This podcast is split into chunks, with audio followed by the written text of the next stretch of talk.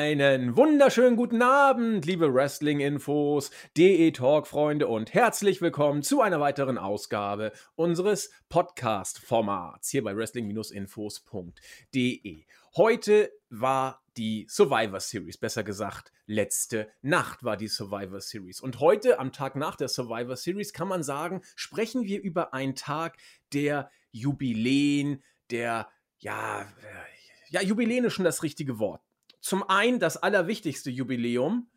Heute hat unser Chris sein einjähriges Wrestlinginfos.de Podcast-Jubiläum. Vor einem Jahr war er dabei bei der Survivor Series, hat das erste Mal uns beim Podcast unterstützt. Deswegen ist das, denke ich, das wichtigste Jubiläum, das es heute zu feiern gibt. Herzlich willkommen, der Christian, unser Chris. Ja, wunderschönen guten Abend. Äh, vielen Dank für diese wunderschöne Introduction. Ähm, ja, hat wirklich Spaß gemacht. Das eine Jahr war schon viel dabei. Ähm, auch das Corona-Jahr habe ich erwischt, ja. Also, ähm, was soll man da noch mehr erwarten? Ich bin gespannt, wie das nächste Jahr wird. Ich hoffe da demnächst auf ähm, wieder mehr Zuschauer. Aber ja, ich freue mich auf die Server Series. Ich freue mich, dass wir heute wieder zu dritt sind und ja, mal sehen, was wir äh, heute mitnehmen können aus der Survivor Series.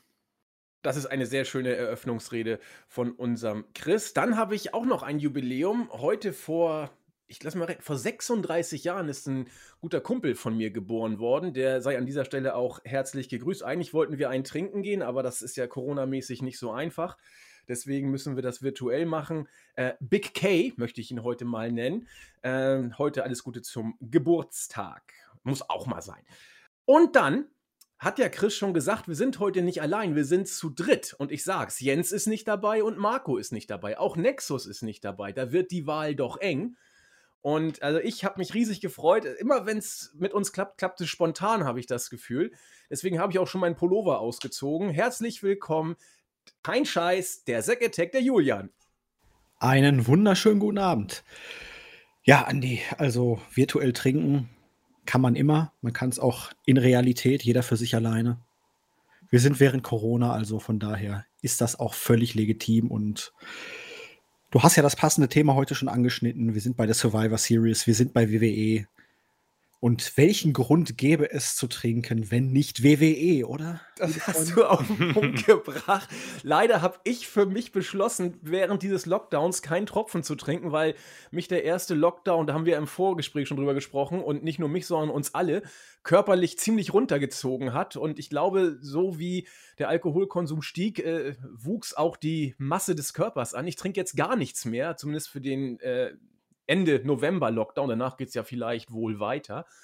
Aber äh, ich will euch nicht den Spaß verderben. Haut rein, lasst es euch gut gehen und äh, sobald wir wieder dürfen, werde ich auch wieder Dosenbier zu mir nehmen. Zumindest sobald ich mir meinen selbst auferlegten Bann abgenommen habe. Äh, Julian, ich, ich kann nicht anders. Immer wenn du dabei bist, äh, musst du moderieren, finde ich, weil irgendwie ich, bin ich so in die Podcasts reingekommen, damals zu dir und Jens.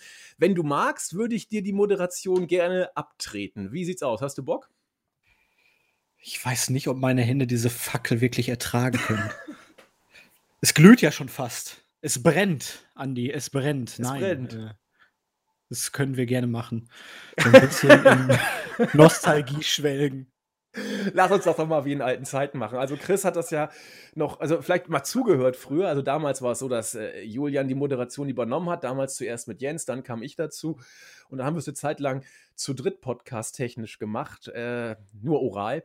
Und deswegen denke ich, um der alten Zeiten willen, do it again. Play it again, Sam. Ja, das freut mich natürlich umso mehr. Also, ich bin ja eh der große Nostalgiker. Ich kann mich ja wirklich an vielen Schönen aus der Vergangenheit ergötzen. Dementsprechend habe ich auch nicht immer so Positives über die Gegenwart zu berichten. Ähm, aber wir gehen trotzdem mal in die heutige Show rein, um hier eine schöne Überleitung zu schaffen.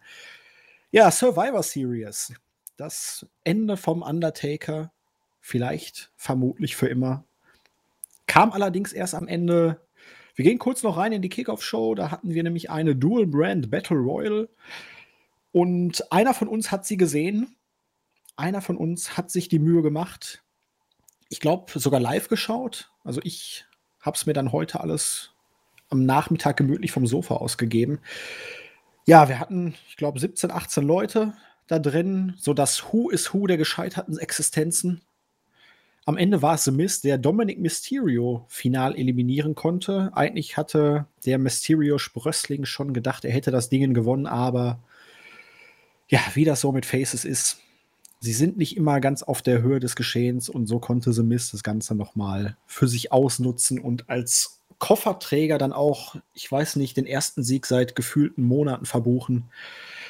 Chris, was sagst du? Wie war das Match? Konnte man sich das geben? Musste man sich das geben? Was gab es für interessante Erkenntnisse? Äh, nein, nein. Das Interessante war wohl ähm, der Gobbledygooker, der sich zum 24-7 Champion krönen konnte. Ähm, ich bin, ich, ich würde sehr gerne wissen, wer im Moment äh, unter dieser Persona steckt. Äh, ich gehe mal nicht davon aus, dass es Hector Guerrero ist. Ähm, ansonsten, ja, die Dual Brand Battle Royale äh, das Feld, wenn man sich das so ansieht, man möchte glauben, es ist 2009. The Miz, Jeff Hardy, John Morrison, Shelton Benjamin, Rey Mysterio. Ähm, wer noch? Dolph Ziggler. Also äh, interessantes Feld. Ähm, ansonsten ja. Es ist eine typische Battle Royale. Ich denke, kann man auch nicht viel erwarten. Ähm, man hat den typischen Heel-Move gesehen, der unter das unterste Seil quasi eliminiert wird. Der Face fällt drauf ein. Ähm, glaubt, er hat gewonnen, dann kommt der Miss und eliminiert einen Jungen, der Mysterio. Man hat es auch hier verpasst. Ich meine, es interessiert zwar niemanden, aber man hätte das hier vielleicht nutzen können, um vielleicht Mysterio ein bisschen einen Sieg zu geben, einen kleinen Push. Aber es muss der 40-jährige The Miss sein, der mittlerweile 16 Jahren schon in der WW herumgeistert, aber auch der amtierende Mr. Money in the Bank ist. Also er ist quasi on a roll. Ähm, ich sehe gerade, wir haben in unserem Bericht äh, sogar mitgezählt. Das war in der Show nicht der Fall, was mich etwas überrascht hat. Aber ja, grundsätzlich Raw geht in Führung, der Gobbledygooker holt sich den Titel und sonst war nicht viel dabei. Die üblichen ähm, Vorgeplänkelgeschichten mit den Matchgrafiken und einem ja, Feld, welches ähm, ja glaube ich, selbst nicht unbedingt gern da dabei ist. Aber grundsätzlich habe ich mir gedacht, ich schaue es mir mal an, um zu sehen, ob sich was verändert hat. Aber am Ende, glaube ich, werde ich bei TLC mal äh, demnächst nicht aufdrehen, wenn es dann zur Kickoff-Show um Mitternacht losgeht. Es war wohl Drew Gulak dieses Mal unter dem Kostüm steckt.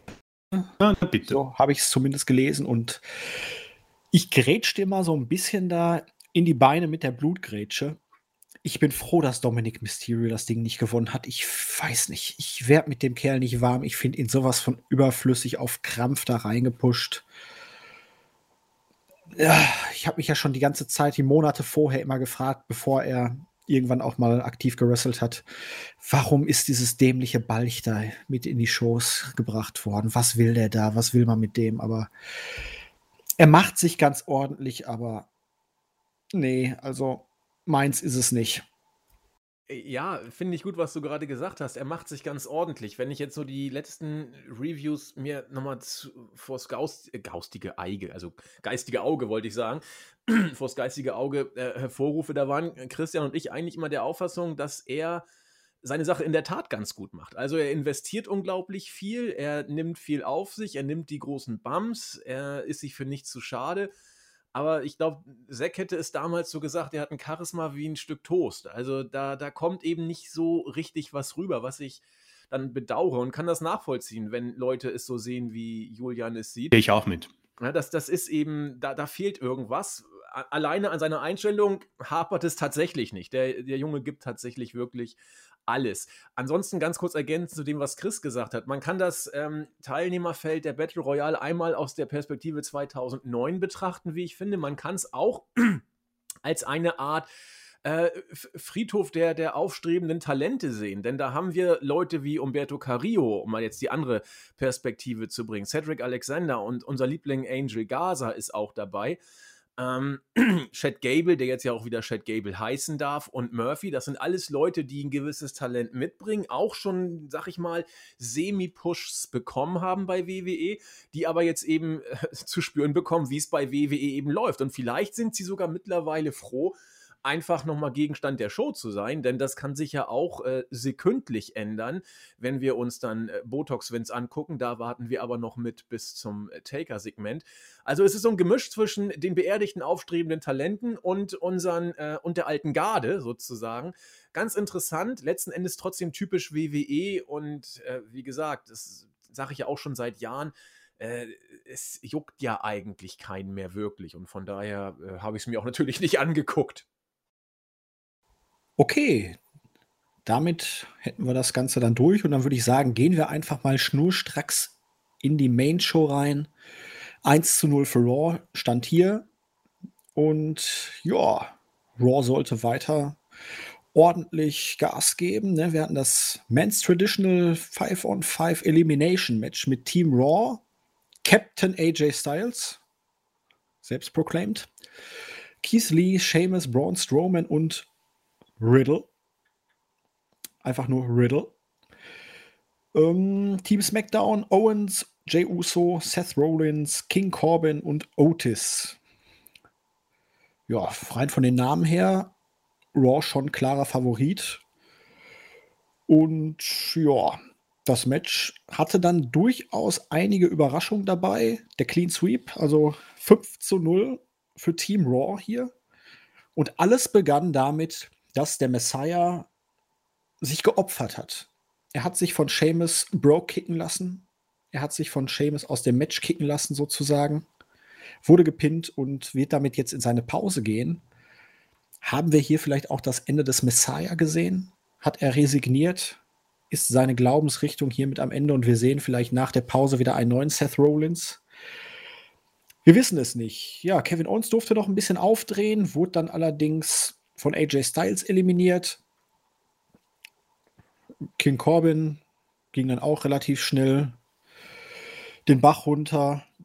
Otis war noch relativ lange dabei, versuchte mit Jay Uso das Ganze zu retten, kassierte dann aber letztendlich auch einen Running Power Slam von Strowman und Jay Uso als, naja, Verfechter des Tisches sozusagen von Roman Reigns konnte sich der Übermacht der fünf Raw-Mitglieder dann auch nicht mehr erwehren und musste sich geschlagen geben. Wir haben zwischendurch auch schon immer Paul Heyman gesehen, der ein bisschen schockiert, ein bisschen entgeistert, manchmal auch ein bisschen amüsiert in die Kamera geschaut hat backstage. Also letztendlich war es einfach nur, SmackDown musste hier verlieren, damit Jay Uso die Storyline mit Roman Reigns weiterführen kann. Aber Freunde der Sonne, was sagt ihr so zu diesem ganzen Drumherum? Christian, willst du oder? Ähm, du, du kannst du anfangen. Ich habe bei der Pre-Show angefangen, kannst du hier. Okay. Ähm, ich bin sehr gespannt, wie mir Christian gleich mal erklären möchte, wie das mit äh, Seth Rollins äh, zu verstehen ist. Für mich war klar, nachdem Seth Rollins derart aus dem Match ausgeschieden ist, dass wir bei Team SmackDown nichts mehr zu erwarten haben, denn äh, das Einzige, was noch möglich gewesen wäre, wäre ein Monster-Push entweder für Otis oder für Jay Uso. Das war für mich eher abwegig. Corbin definitiv nicht. Und Kevin Owens ist derzeit sowas von unter ferner Liefen, was die äh, Big Guys angeht, dass da auch nicht mitzurechnen war. Dafür wurde mir auch im Vorfeld schon Team Raw viel zu zerstritten dargestellt, als dass irgendwie jetzt hier ähm, ein konsequentes Fortführen der Geschichte zu erwarten wäre. Also war mir eigentlich klar, dass Raw gewinnt, auch relativ deutlich. Und nachdem äh, Rollins rausging, auch äh, in der Deutlichkeit dann auch äh, 5 zu 0 mäßig. Also ich dachte, vielleicht, vielleicht muss, muss Seamus gehen, aber äh, so sicher, oder, oder Styles oder so, aber äh, mir war eigentlich relativ klar, dass, äh, wenn überhaupt nur ein einziger gehen wird und nachher mit zunehmender Matchdauer wird auch klar, dass es dabei äh, bleiben wird, dass Raw wohl uneliminiert ähm, bleiben würde, mit gar keinem einzigen Mitglied. Ähm, das Match selbst war grundsolide runtergespult. Also ich habe da jetzt äh, technisch wenig auszusetzen. Von der Matchgeschichte wird es vielleicht einen Sinn haben. Ich glaube da schon lange nicht mehr dran. Deswegen würde ich mich tatsächlich mal zurückhalten und fragen, was soll's. Also Chris und ich hoffen seit 100 Jahren, dass das Messiahs Gimmick äh, zu Grabe getragen wird, um in der Terminologie des heutigen Abends zu bleiben. Aber ähm, es war grottenschlecht, das ist uns ja auch allen bekannt. Ich weiß auch bis heute nicht, wo man da hin wollte. Also wenn man es gemacht hat, um äh, Rollins so ein bisschen aus dem Fokus zu nehmen und ihn so ein bisschen zu Sideline, dann mag das ja funktioniert haben. Wenn man damit sich wirklich was erhofft hat, ja, gute Nacht. Ähm, Chris, ich bin wirklich echt gespannt. Du als äh, intensiver Weekly-Gucker, hast du hier einen Erklärungsansatz, den ich beim besten Willen nicht finden kann? Ähm, ja, gut, Seth Rollins. Ich tue mir sehr schwer mit diesem Gimmick, weil ähm, seitdem ich die Raw-Berichte mache, ist er natürlich ein großer Bestandteil von ähm, einer ganzen A4-Seite Promos, die ins Nichts führt. Und es war ziemlich mühsam, Klasse. aber irgendwann. Entschuldigung. Bitte? Seite Promos ins Nichts, klasse. ähm, ich habe mir halt auch immer erhofft, ich meine, das Ganze hat ja, ist ja lang her, er hat, wollte ja quasi Raw besser machen und äh, hat sich da beschwert bei seinen Kollegen, dass das nicht passt. Und ich glaube, das war ja eh wie bei nach der Survivor Series, wo ja Raw, Raw ziemlich abgelost hat. Ich glaube, da war NXT auch noch dabei. Und da hat er sich dann AOP an die Seite geholt. Die wurden dann rausgenommen wegen einer Verletzung und mittlerweile sind sie auch kein Bestandteil der WWE mehr. Ähm, Austin Fury kam irgendwann dabei dazu und wurde dann wieder rausgenommen, weil er, glaube ich, nicht sich selbst als nicht gut genug erachtet hat und zu NXT ging oder was auch immer. Ähm, und dann Murphy, der lange Zeit hinter seinem Messiah stand, aber auch mittlerweile sich gegen ihn verschwört hat und ihn auch besiegt hat bei SmackDown. Und ich glaube, das war quasi dann der Beginn, um ihn rauszunehmen nehmen aus den Shows, wird jetzt Papa, ja, diese, dieser Run mit dem Gimmick war nix. Ähm, das zu erklären ist schwer. Ich meine, er hat über Twitter so etwas angekündigt. Ähm, ja, for the greater good hat er sich aufgeopfert. Was das mit Seamus zu tun hat, äh, beziehungsweise mit äh, seinem Raw-Team, ist schwer zu sagen. Und was sein Ziel ist, kann ich jetzt auch äh, nicht wirklich behandeln. Ich meine, er hat einmal einen Angriff gewagt auf die WWE Championship von Drew McIntyre äh, wo man vielleicht sagen kann, ja, du pass auf, Drew, äh, stelle ich hinten an, Raw braucht einen guten Champion, damit die Shows nicht im Rating äh, Sinkflug weiter nach unten gehen, aber am Ende war das eigentlich eine 90-prozentige Fehde gegen Rey Mysterio, die mehrmals eigentlich schon erledigt war und dann immer wieder neu aufgegriffen wurde. Dann hat Vince McMahon gesehen, oh, äh, Alia Mysterio kann auch ähm, irgendwas, nämlich im Ring stehen und mit einem Kendo-Stick auf Murphy einprügeln. Und ja, mittlerweile ist das auch eine Fehde geworden oder ist jetzt erledigt, schwer zu sagen, ähm, ob sie unter Vertrag steht. Ähm, das Messiah-Gimmick, ich hoffe, dass es, ähm, ich hoffe, dass es Geschichte ist, weil Seth Rollins ja kein schlechter Mann im Ring ist. Ich meine, er hat sich, glaube ich, über Twitter und sämtlichen sozialen Medien und die Fiend-Feder ein bisschen äh, ja, er hat ein bisschen Credits verloren, glaube ich, bei, bei den Fans, zumindest bei mir. Ich meine, ich habe mit Andy schon öfters darüber gesprochen. Der Mann hat Raw als Intercontinental Champion lange Zeit getragen, als Brock Lesnar mit dem Titel verschwunden ist. Und das hat auch sehr Spaß gemacht. Also da hat er sich wirklich wunderbare Matches geliefert äh, mit sämtlichen Superstars, bis er dann irgendwann leider, ja, zu diesem Messiah-Gimmick. Und mit dem Messiah-Gimmick hat er auch keine gute, guten Matches mehr geliefert. Ich kann mich an keins erinnern. Das gegen Drew McIntyre war okay. Sonst alles danach. Ich meine, ich muss uns, glaube ich, nicht an Extreme Rules erinnern, diese unnötige und ziemlich dämliche Match-Stipulation und alles danach.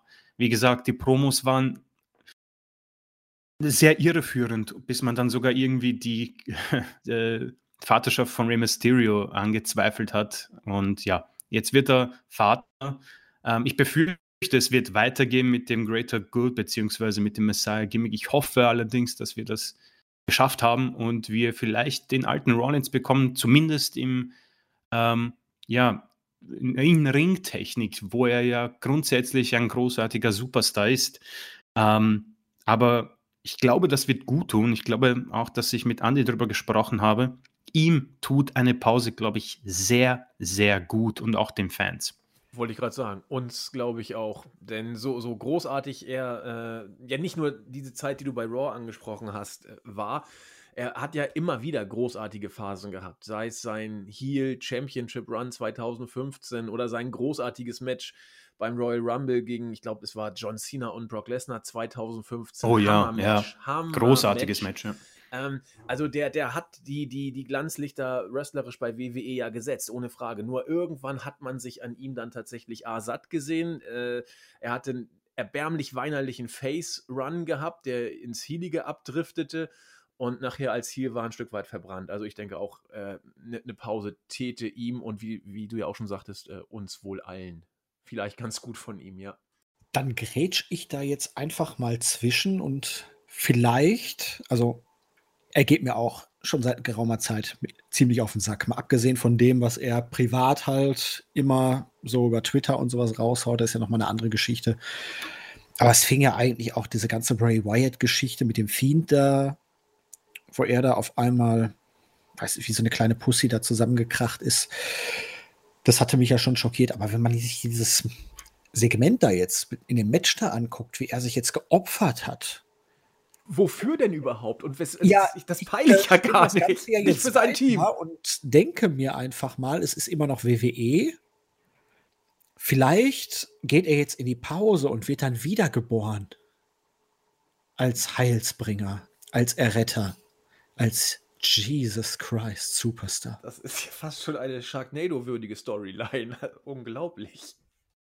Nur ein wenig, nur ein wenig.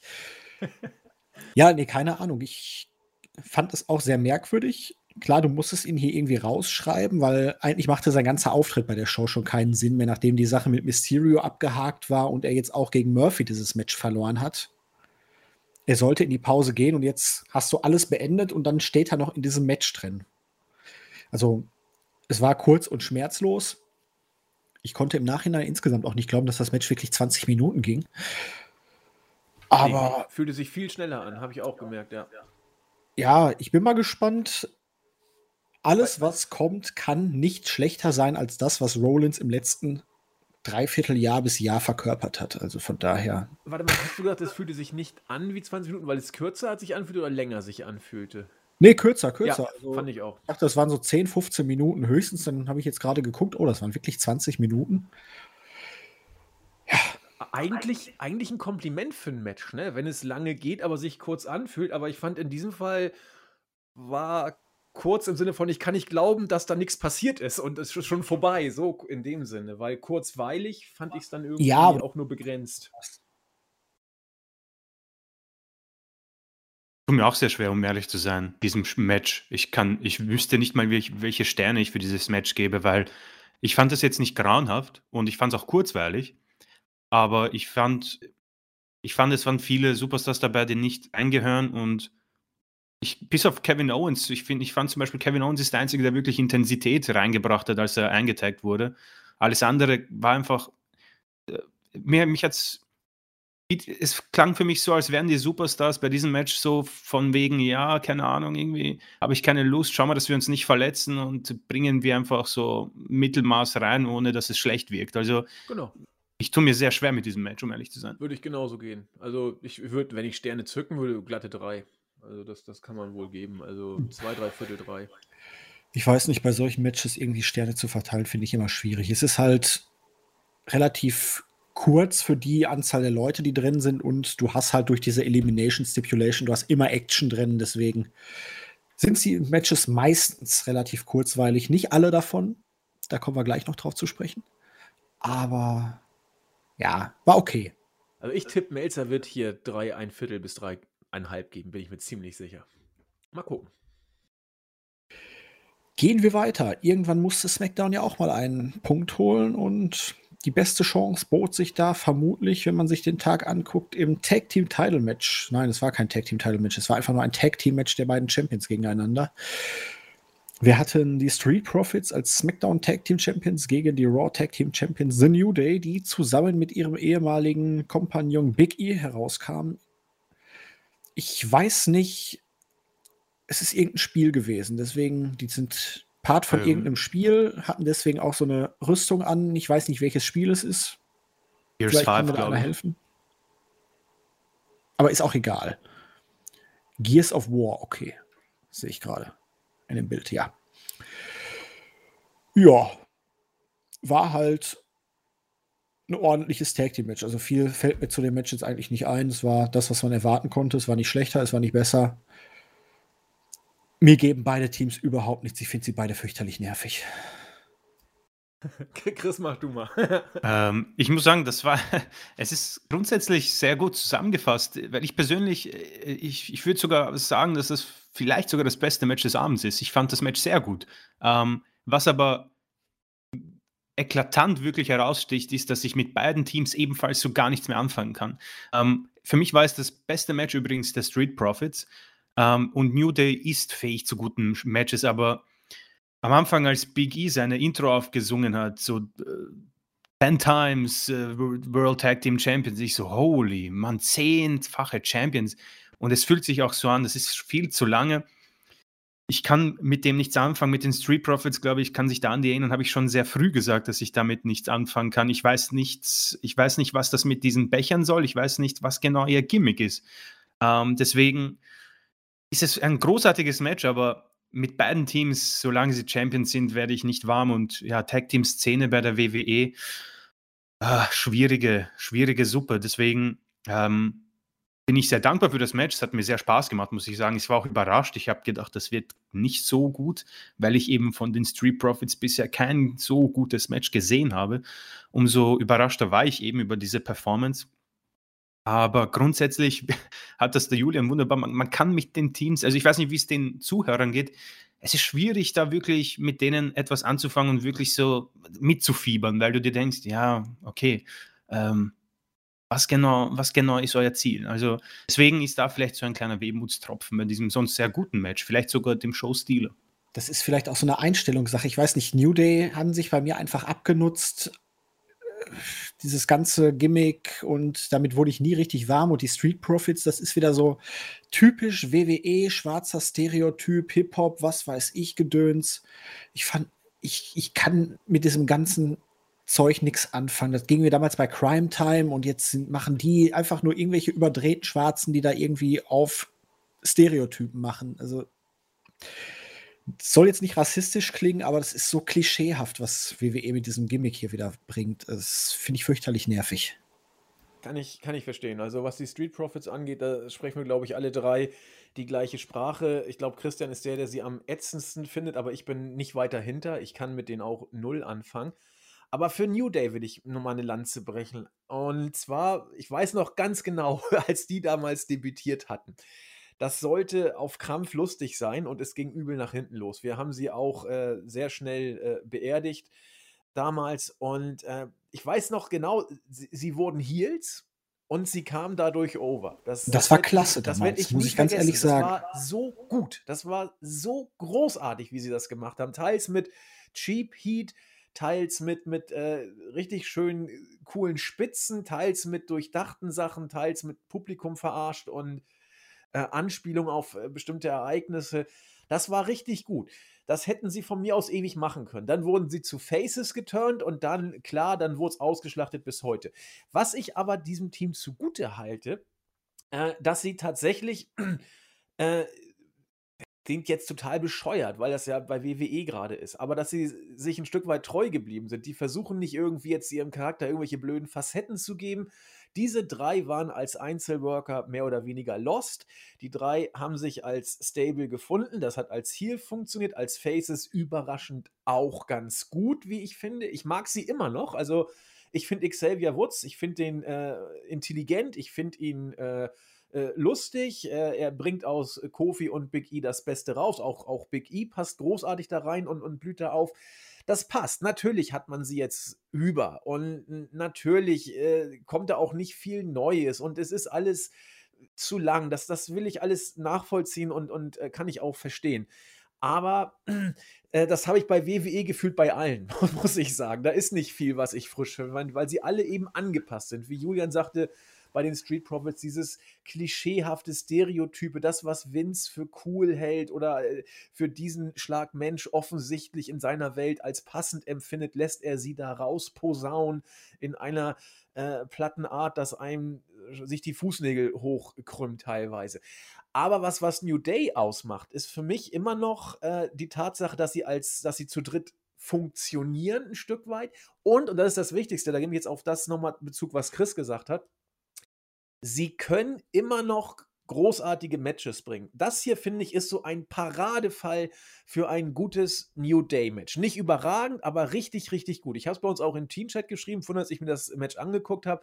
Nach den ersten fünf Minuten dachte ich, ja, wird ein Street Profits Match mit äh, einer soliden New Day-Veranstaltung, die äh, machen Street Profits Match und spielen da mit und dann ist gut.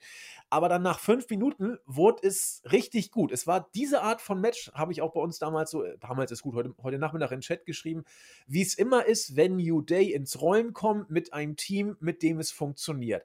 Und ich war absolut überrascht, wie Chris auch, dass es mit den Street Profits so gut funktioniert. Ich hatte so ein bisschen Hoffnung, dass es funktionieren könnte, weil sie ja auch so ein bisschen Spot Monkeys sind und so weiter.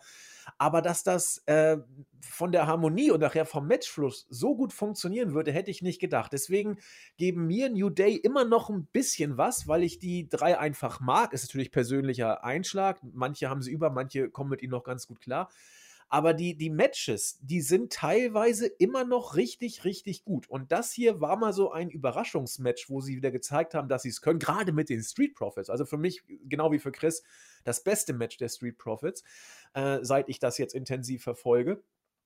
Und deswegen, ich würde auch so weit gehen, das war für mich fast schon das beste Match des Abends. Man kann über den Main Event oder über Asuka gegen, ähm, äh, gegen Sascha noch sich unterhalten. Aber das war, fand ich richtig locker flockig. Also, wenn ich hier Sterne geben würde, wäre ich auch schon bei dreieinhalb, äh, drei, ein Viertel, dreieinhalb irgendwo in dem Dreh. Also, ich fand's, ich fand's schön, floss gut und ich äh, muss mal was Positives sagen. Wenig genug gibt es ja bei dem Pay-Per-View. Das Match hat mich, hat mich, wie man heute sagt, hat mich abgeholt. Ja, also ich fand's gut. Ja, also nicht falsch verstehen. Also im Ring gefallen mir New Day auch zu gegebener Zeit immer noch sehr gut. Am Anfang hat das ja schon gesagt damals, als das Ganze ins Rollen kam. Das hat sich richtig gut entwickelt. Und dann kam wieder dieser typische WWE-Punkt. Wir schlachten das alles zu sehr aus. Wir übertreiben es bis zu dem Punkt, wo es dann irgendwann umschlägt. Und der ist bei mir vor langer Zeit gewesen. Jetzt haben, ist Big E ja auch noch weg. Dass man den jetzt wirklich als Singles-Wrestler etablieren möchte, muss nicht sein also da hätte man die drei jetzt wirklich besser zusammenlassen sollen, weil ich sehe in ihm jetzt nicht das große Total Package, um jetzt irgendwo in die Main-Event-Region nochmal vorzustoßen, aber vielleicht belehrt man uns ja doch eines Besseren. Schauen wir mal, oder? Ja. Schauen wir mal. Ja, drittes Match der Main Card. Das Mid-Card-Titel-Match zwischen, also mit Titel gegen Titel-Match US-Champion Bobby Lashley mit dem Hurt Business gegen Intercontinental Champion Sami Zayn. Ja, ich will nicht sagen, mir fehlen die Worte. Aber ich bin zum einen bei diesem Match, da fiel es mir besonders auf, wie unerträglich diese Kommentatoren einfach sind. Ich habe das auch heute Nachmittag in dem Chat das war das Match, wo ich wirklich mir den restlichen Pay-Per-View dann komplett ohne Ton angeschaut habe. Ich habe es einfach nicht ertragen. Michael Cole, Corey Graves, dann dazwischen war, glaube ich, auch noch Byron Sexton zu hören und boah, dieses krampfhafte auch wieder, ah, ich bin jetzt, möchte gern Heel von Corey Graves, Michael Cole, der alles auf einmal so schockierend zur Kenntnis nimmt und nee, also dazu dann noch Sami Zayn, der ich weiß nicht, was mit dem passiert ist. Gut, er hat jetzt mal ein bisschen anderen Look, aber also das, das ist ja eine Schande. Also das ist ja schlimmer als bei Seth Rollins mittlerweile, wie der dargestellt wird. Bobby Lashley hat wirklich jetzt, muss ich einfach sagen, auch das Beste aus seiner Karriere noch mal rausgeholt bei WWE. Hätte ich jetzt nicht gedacht. Zusammen mit dem Hurt Business, das funktioniert. Es ist natürlich ein Abklatsch der Nation of Domination, aber ist okay da kann ich absolut mit leben. Die Darstellung, die haben uns Retribution so ein bisschen vom Hals gehalten. Ist okay, Lashley, dass er hier gewinnt, war auch klar, aber dieses Match, Sami Zayn, die Kommentatoren, Entschuldigung, Leute, aber scheiße. also ich, ich kann da was Positives sagen, aber ich lasse erstmal Chris vor. Ähm, ja, also, ich muss sagen, Sami Zayn ist so eine Geschichte, das hatten wir in den bisherigen Pay-Per-Views auch. Ich glaube, das letzte Mal beim Clash of Champions Pay-Per-View, wo er dann Intercontinental Champion wurde.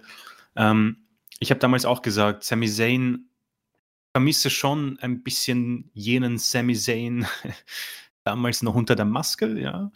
Ähm, er ist ein Mann, der im Ring wahrscheinlich zu 110% mehr kann, aber das Gimmick, was er im Moment verkörpert, ist wohl eben jenes, dass er versucht, so wenig wie möglich äh, im Ring zu machen, wegzulaufen und trotzdem Champion zu bleiben. In dieser Rolle, muss ich sagen, ist er für mich auch sehr gut. Ja. Das kann er. Er ist wahrscheinlich so ein schlechterer Kevin Owens im Moment. Kevin Owens und Sami Zayn, ja, beide im Moment mit Rollen, die ja zu nichts führen.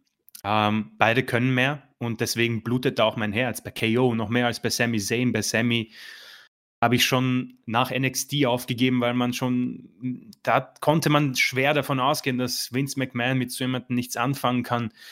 Dieses Match war leider nichts, das muss man schon, schon so sagen. Ähm, das waren sieben Minuten, sechs davon ist Sami Zayn halt ähm, ja, weggelaufen, hat sich mit dem Hurt Business ähm, unterhalten. Was halt trotzdem positiv ist, ähm, ich finde, das haben wir auch schon besprochen, Hurt Business ist etwas sehr Positives, was die WWE geschafft hat, was sie lange nicht geschafft haben, nämlich ein Stable aufzubauen, welches man ernst nehmen kann, weil sie eben nicht ständig verlieren und auch dementsprechend aussehen. Ich finde das sehr gut. Ähm, sie helfen sich gegenseitig, sie unterstützen sich, sie haben diese Anzüge. Bobby Lashley ist der United States Champion und ähm, man hat das ebenso auch dargestellt, dass er im Moment einfach viel stärker ist als Sami Zayn und er ja nur durch Weglaufen und einem Einroller dieses Match hätte gewinnen können. Das ist auch absolut in Ordnung. Ähm, Bobby Lashley, ich glaube, das ist genau noch rechtzeitig gekommen, weil dieses Desaster mit Lana, uha, also das war schon äh, schwere Kost für den Mann und ich glaube, er fühlt sich da jetzt auch sehr wohl. Ich glaube, er geht auch mehr auf und diese Männer alle zusammen ähm, glaube, je länger dieses Hurt-Business äh, auch bleiben kann, ist es umso besser für diese Männer, weil sie einfach vom Charisma her ähm, nicht mehr können. MVP nehme ich vielleicht hin, da heraus. Also er ist natürlich der perfekte Mann, um dieses Stable in Anführungszeichen anzuführen.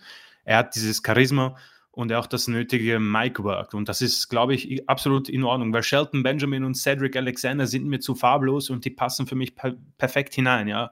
Du hast also ein, Heavy, ein Schwergewicht, du hast ein Cruiserweight und du hast mit Shelton Benjamin und MVP quasi die Erfahrung und jemanden, der Mike auch alles regelt. Deswegen finde ich das wirklich positiv, weil das, glaube ich, ja, ich muss sagen, seit dem Shield und ich möchte um Gottes Willen Hurt Business nicht mit dem Shield ähm, vergleichen, aber ich glaube, das ist das erste Stable, was einmal auch funktioniert. Ich meine, man hat es ja probiert mit dem Oh, wie, hießen, wie hießen das Stable mit Del Rio und Seamus und, und Wade League Barrett? of Nations, wir haben sie Geek of Geeks genannt nachher. Geek ja. of Geeks, ja.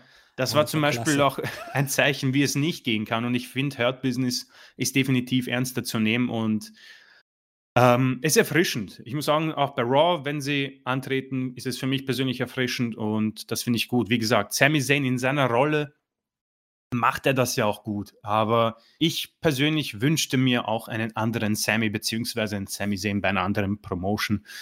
Aber darüber, glaube ich, werden wir heute keine Worte verlieren. League of Nations werde ich nie vergessen. Beim Royal Rumble 2016 war es, glaube ich, wo Rusev sich gefreut hat und Vince McMahon in die Arme geschlossen hat, weil sie irgendwie, ich glaube, Roman Reigns abgefertigt haben. Es war, es war so großartig. Eins der der, der widerlichsten Stables überhaupt, aber, aber Rusev hat da rausgestochen, wie er eigentlich aus allem rausgestochen hat bei WWE. ja, immer ähm, schöne Podcast-Momente. Ja, das war, das, ich weiß, haben wir die Review? Ich glaube, da hat Hunter sich selbst zum Rumble-Champion gemacht 2016. Ja, meine, das war, stimmt. Hat der oh, Roman Reigns den Titel abgenommen. Ja. Große, große Momente. ähm, also, um hier mal was Positives zu sagen. Äh, ich, ich finde das cool. Julian ist ja nun schon lange nicht bei dem Podcast dabei gewesen. Und ich war sehr gespannt, wie er hier die Lashley und ähm, Hurt Business Rolle sehen würde. Chris und ich sagen es seit, seit Wochen. Also ich will nicht sagen, dass ich jetzt ein Bobby Lashley-Fan geworden bin oder so. So weit ist es dann doch nicht. Aber ähm, Chris hat den Vergleich gebracht zu der League of Nations oder Shield und ich bringe ihn zum Stable oder Team, das wir eben schon hatten, nämlich zu New Day. Alle drei Singles-Worker waren lost damals, habe ich gesagt. Und wenn du dir das Hurt-Business anguckst, die sind auch alle sowas von lost gewesen, aber noch lostiger damals als äh, die New Day-Leute. Und dann packst du sie zusammen äh, und, und stellst sie auch so dar, wie du es machen musst. Du, du zeigst Bobby Lashley äh, von seiner körperlichen Präsenz und Dominanz.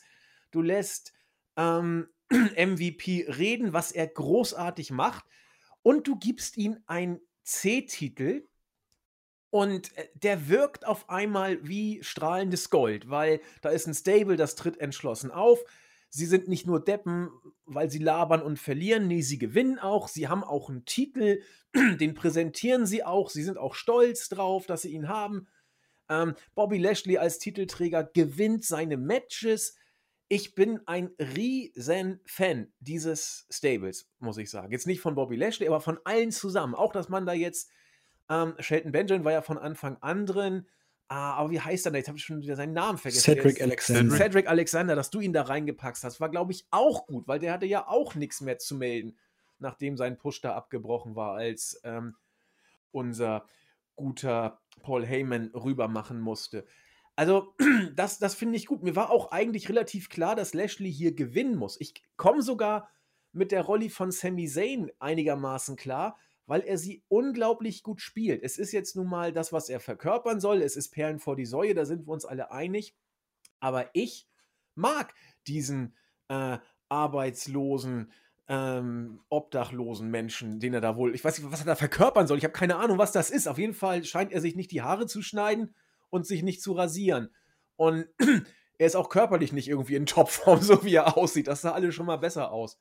Aber ich finde ihn einfach gut. Er macht aus diesem Schrottgimmick das Beste, was geht. Er hat hier wieder weinerlich mit allen schlechten Tricks versucht zu arbeiten, ist weggelaufen, also in Gimmick geblieben und gut umgesetzt. Das Match war Gott sei Dank auch kurz, das äh, lobe ich ja immer, wenn man diese Pay-Per-View-Matches bringt und sie kurz hält. Ich fand's in sich konsequent und äh, deswegen für mich tatsächlich auch beileibe nicht das Schlechteste, was ich bei dieser Show gesehen habe. War nicht, nicht gut, wrestlerisch eher schwach, aber was, was Gimmick und Darstellung angeht, finde ich es konsequent. Das Hurt Business nervt mich immer noch nicht. Ich finde es super. Sami Zayn äh, macht das auch gut und deswegen bin ich einer von denen, die es hier nicht so negativ sehen wie die meisten anderen. Vielleicht, weil ich eben beide so gut finde, wie sie es umsetzen. Ja. Ja, du hast die Sachen schon schön gesagt, die positiv sind. Ähm, ne? Ja. ja, ich bin wieder wie früher. Seit du da bist, bin ich wieder der positiv an. Ja, ich bin auch überrascht. Nein, ähm, das, was sie verkörpern sollen, verkörpern sie gut. Nein, aber ich finde auch, das Hurt Business ist okay. Die Leute profitieren davon.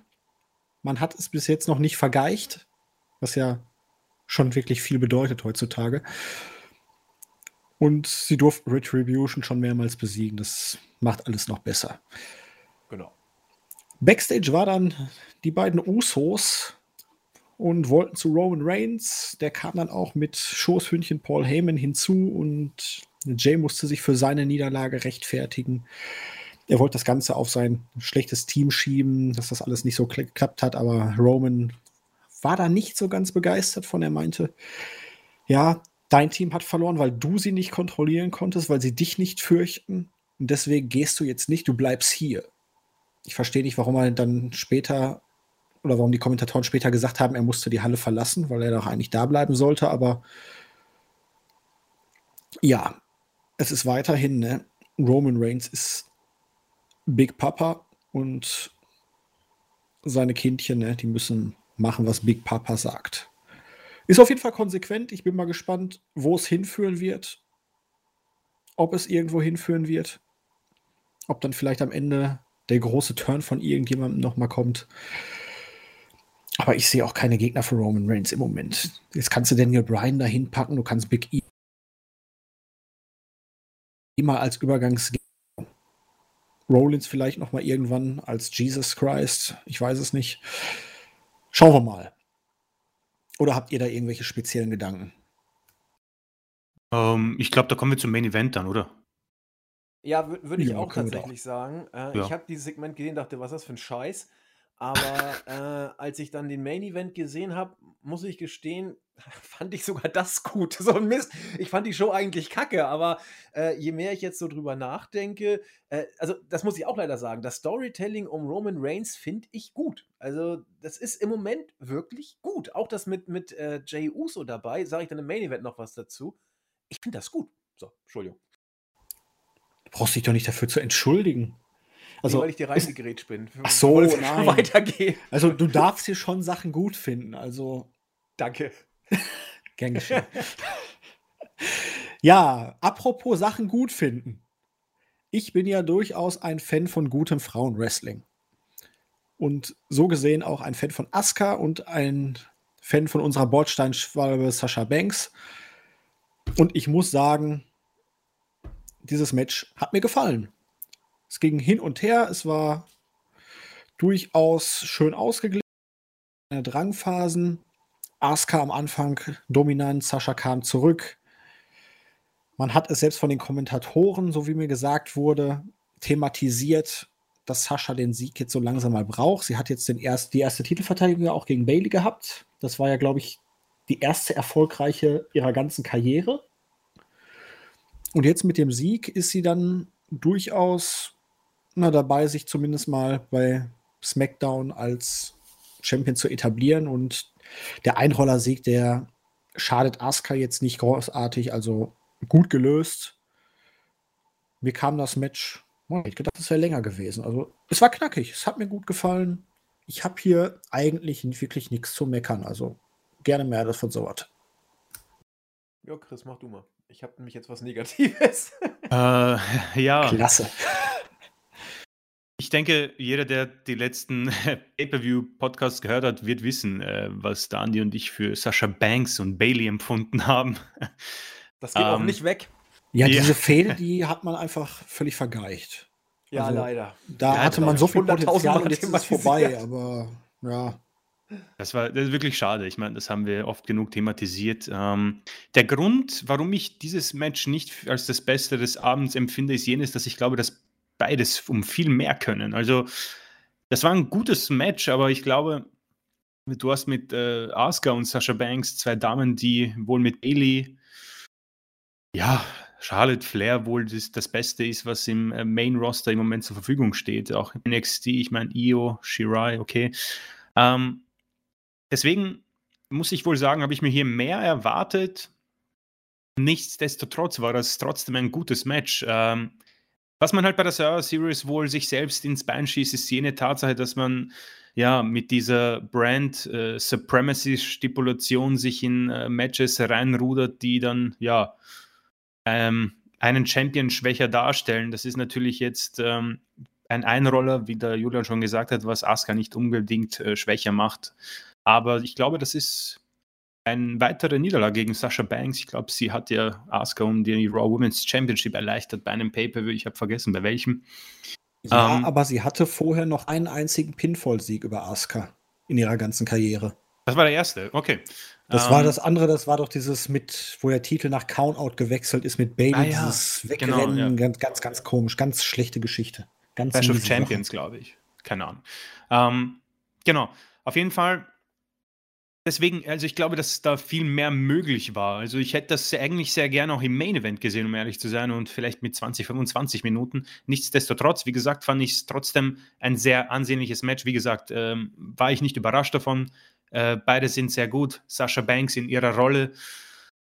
Ah, wird jetzt wahrscheinlich schwierig. Also ich meine, ich wollte mir das eigentlich für das Women's äh, 5 on 5 Elimination Match aufsparen, aber es wird im Moment ziemlich dünn, wenn, was die Frauen-Division angeht bei der WW, wo sie jetzt in letzter Zeit eigentlich kein Problem war. Aber ich glaube, es folgt ein Programm mit Carmella, was ich so mitbekommen habe. Die hat ein neues Makeover bekommen.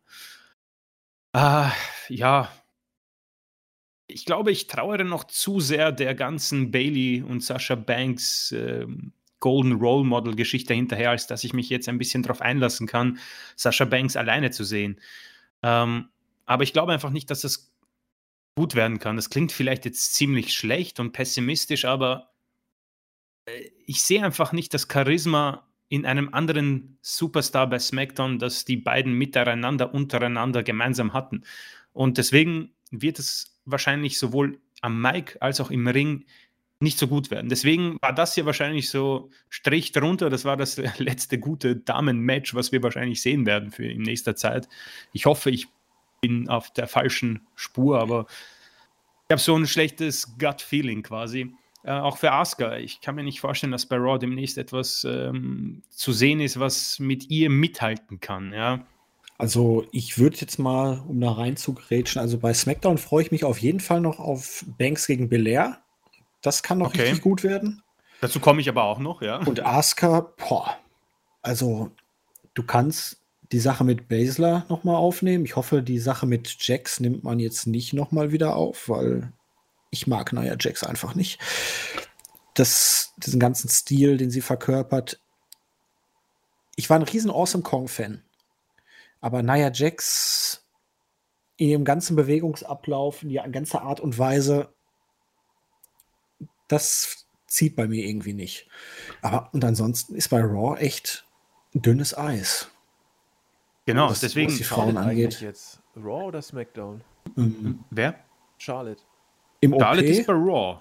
Ja, aber wenn sie wieder käme, wäre sie im Raw-Roster, glaube ich. Genau. Da meine ich auch, ja. Ja, okay. gut, aber, aber ist noch lange boah, schon wieder. Das hatten wir halt alles schon. Ja, das ja, sagt der Julian, ist schon richtig. Ich meine, ja, Bianca Belair, darauf freue ich mich natürlich auch, aber man hat es, glaube ich, schon versaut beim Match, was danach kommt. Aber dazu kommen wir noch. Ja, ähm, du hast es mit allen versaut. Na, also, ja, grundsätzlich ja. Äh, kann man so zusammenfassen, auf jeden ich Fall. Ich weiß jetzt aber, noch nicht mal mehr hier bei den Iconics, welche, welche jetzt hier äh, äh, Bailey da gepinnt hat. Ich weiß nicht, welche von beiden jetzt den Push kriegen sollte und welche von beiden Peyton überhaupt Royce. welche ist.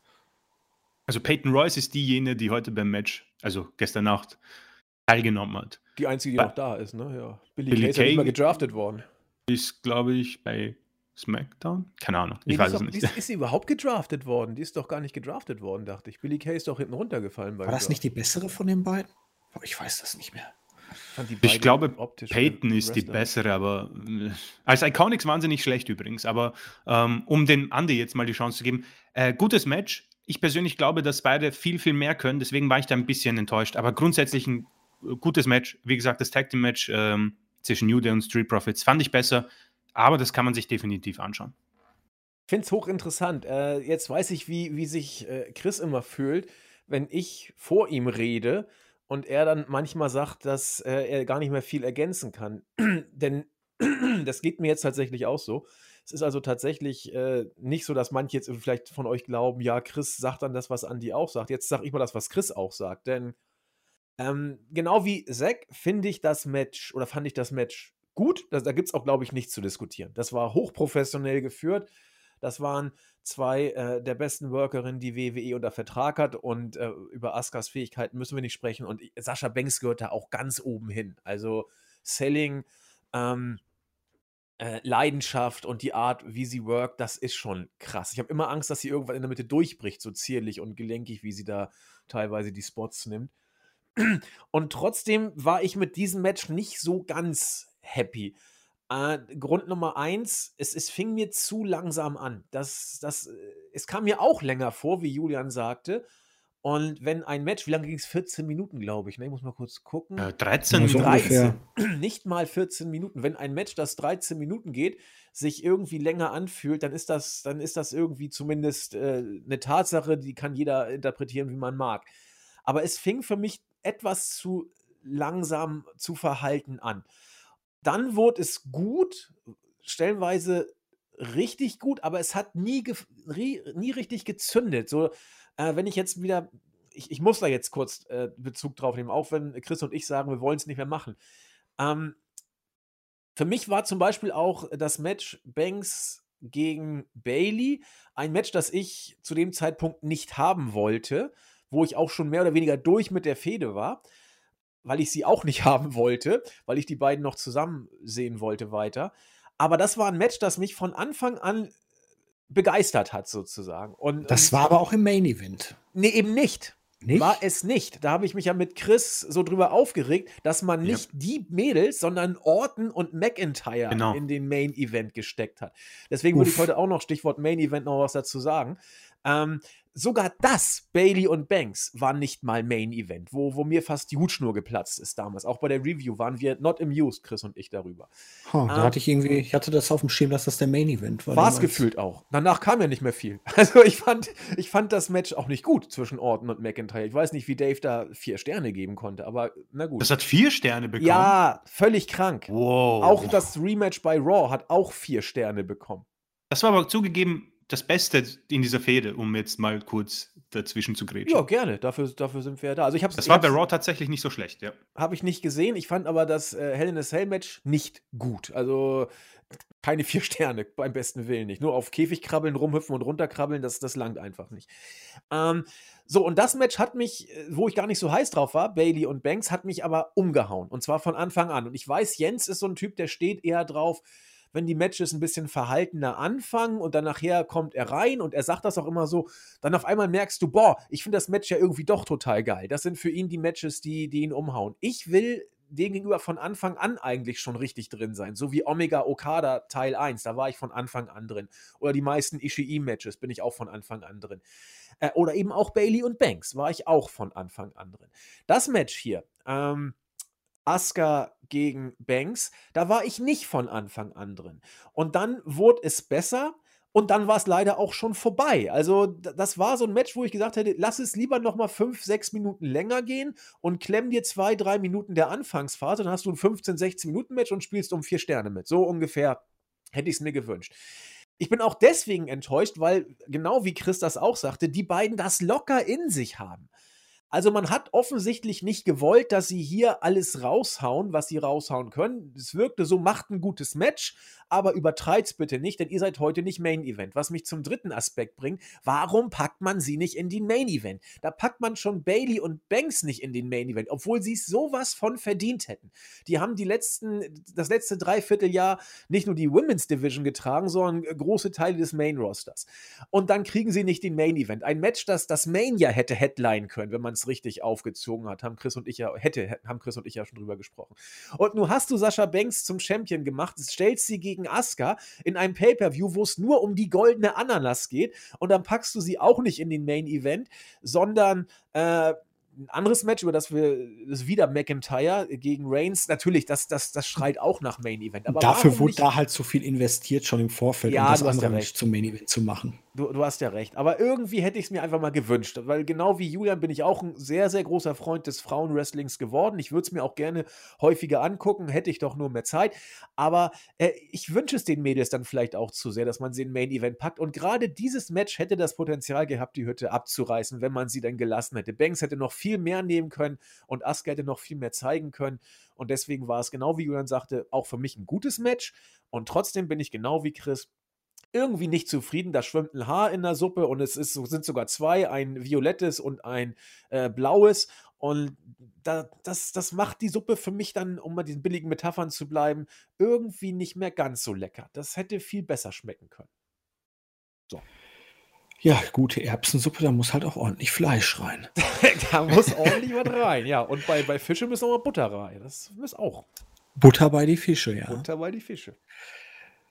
Gut, den äh, Gobbeldiguka 24-7 Quatsch, den äh, überspringen wir mal eben, ne? Wo, wo? Den Gobbeldiguka 24 Stunden Titelwechsel ähm, mit, weiß ich nicht, ich nee, lese das hier ich nur Ich wollte singen, ich dachte, du singst mit. Wo, wo? In den. Was? Achso, wo, wo? In den Punkt. Ich sag wo. ja, auch goldene Zeiten, ja. ja. Das war auch so ein Segment. Okay, Entschuldigung, ich wollte äh, nicht weiter abbattassen. Butters ja. bei die Fische. Butters bei die Fische, ja. Stimmt. Wo war ich jetzt? Jetzt bin ich irgendwie. Ähm Gobblediguka, den wir nicht behandeln wollten. Ach ja. Gut. Übrigens, wo ich gerade hier so komische Segmente, ne? Letzte AEW-Show, dieses Vegas-Segment mit Jerry in a Circle. Hat das einer gesehen von euch? Die letzte? Nee. Da hatte dann auf einmal ein, äh, Swoggle einen Gastauftritt. Okay. Als Baby. Oh nein. Äh, weißt du, Hangover und so. Auf einmal saß da ein Kleinwüchsiger mit Windel. Das muss Passt ich mir noch anschauen. auch ganz gut rein. Ist aber auch sehr winzig irgendwie, ne? So WWE-mäßig. äh, ein bisschen, wobei das Segment insgesamt großartig war schon. Okay. Aber da dachte ich mir auch, oh, den hätte man sich jetzt schenken können. Aber gut. Ähm, ja, genau. Versuch mal eine Überleitung hinzukriegen jetzt. Ja, apropos Sachen, die man sich hätte schenken können. Wir hatten das Women's Traditional Elimination Match. Team Raw mit Baszler, Jax, Peyton Royce, Lacey Evans und Lana gegen das SmackDown-Team aus Bailey, Bianca Belair, Ruby Riot, Liv Morgan und Natalia. Ja, Matchgeschichte ist soweit erzählt. Lana durfte nicht. Lana wurde angewiesen, draußen rumzustehen und hübsch auszusehen.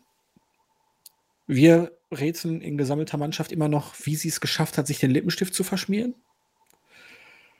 Und Team SmackDown, Bailey mit als Team-Captain ging ganz früh, wurde durch Peyton Royce eliminiert, wo ich mir dachte, oh, jetzt gibt man Peyton Royce aber einen riesen Push, nur um sie dann umgehend von Natalia eliminieren zu lassen.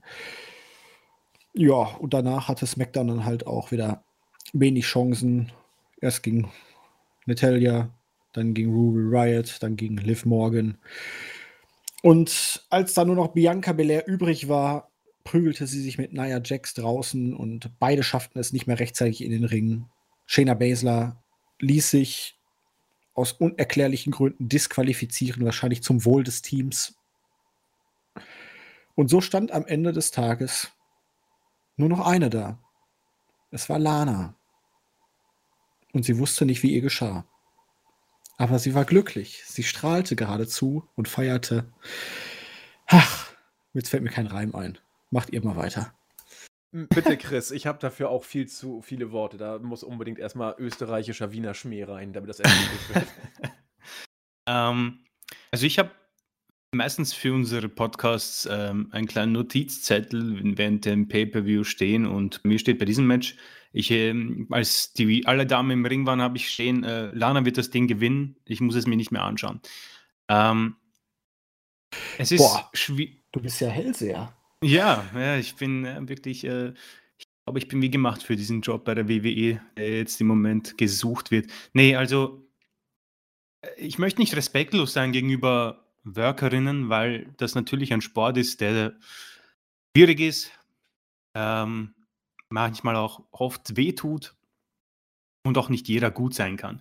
Jetzt ist das Problem, wenn du bei Raw dir das Teilnehmerfeld ansiehst, dann weißt du, das werden jetzt wohl, das wird eine halbe Stunde, die kriegst du nicht mehr zurück. Und das war am Ende dann ungefähr so, nach 23 Minuten war es vorbei.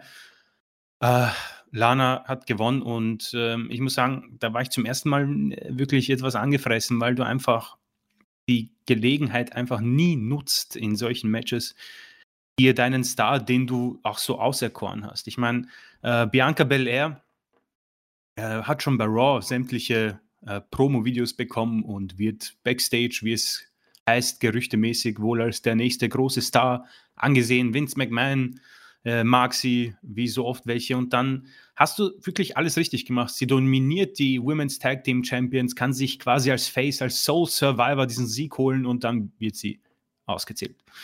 Und Lana gewinnt das Match. Und ich kann auch nachvollziehen, dass die WWE in Lana etwas sieht, okay? Sie hat äh, diese Star- Appeal, dieses Star-Potenzial durch ihre Social-Media-Aktivitäten. Sie hat das Aussehen, ähm, ist alles in Ordnung. Sie ist am Mike auch gut. Ich fand sie früher besser. Sie hat ein bisschen abgebaut, wie ich finde.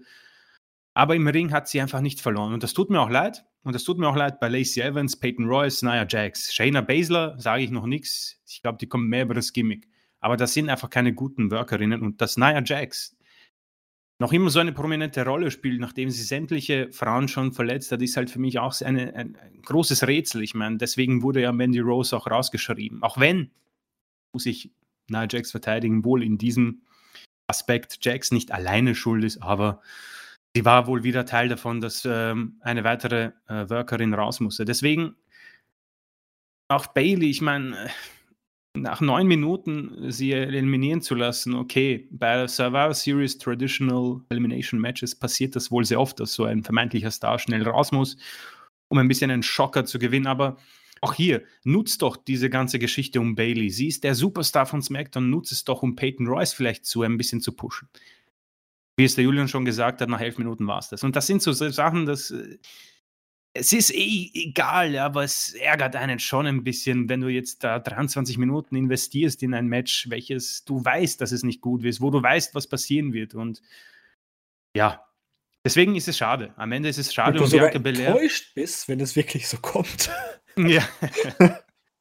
ähm, um Bianca Belair finde ich schade, weil ich glaube, dass in, diesen, in dieser Frau wirklich sehr viel Starpotenzial steckt. Also es ist wirklich beeindruckend, wie sie mit dieser Haarpracht äh, solche Moves zeigen kann. Also das ist schon ziemlich stark und ja, äh, sie wird wohl definitiv mal eine Chance bekommen auf den Titel, aber ich weiß nicht, solche Geschichten könnte man schon besser nutzen. Ich weiß nicht, Lana. Äh,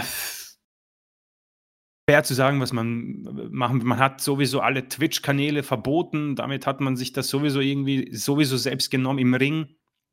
Glaube ich nicht, dass man sie als Champion haben möchte. Ich gehe mal schwer davon aus, dass das nicht der Fall ist. Ähm, ja, sie hat gewonnen ähm, und ich rede um den heißen Brei. Es war nicht gut. Ja, es war am Ende nicht gut und das tut mir auch leid, aber wie gesagt, das war in diesem Match gab es zwei Workerinnen, die gut sind. Das war Bailey und das war Bianca Belair und so leid es mir tut, das ist einfach am Ende so der Fall und äh, 23 Minuten.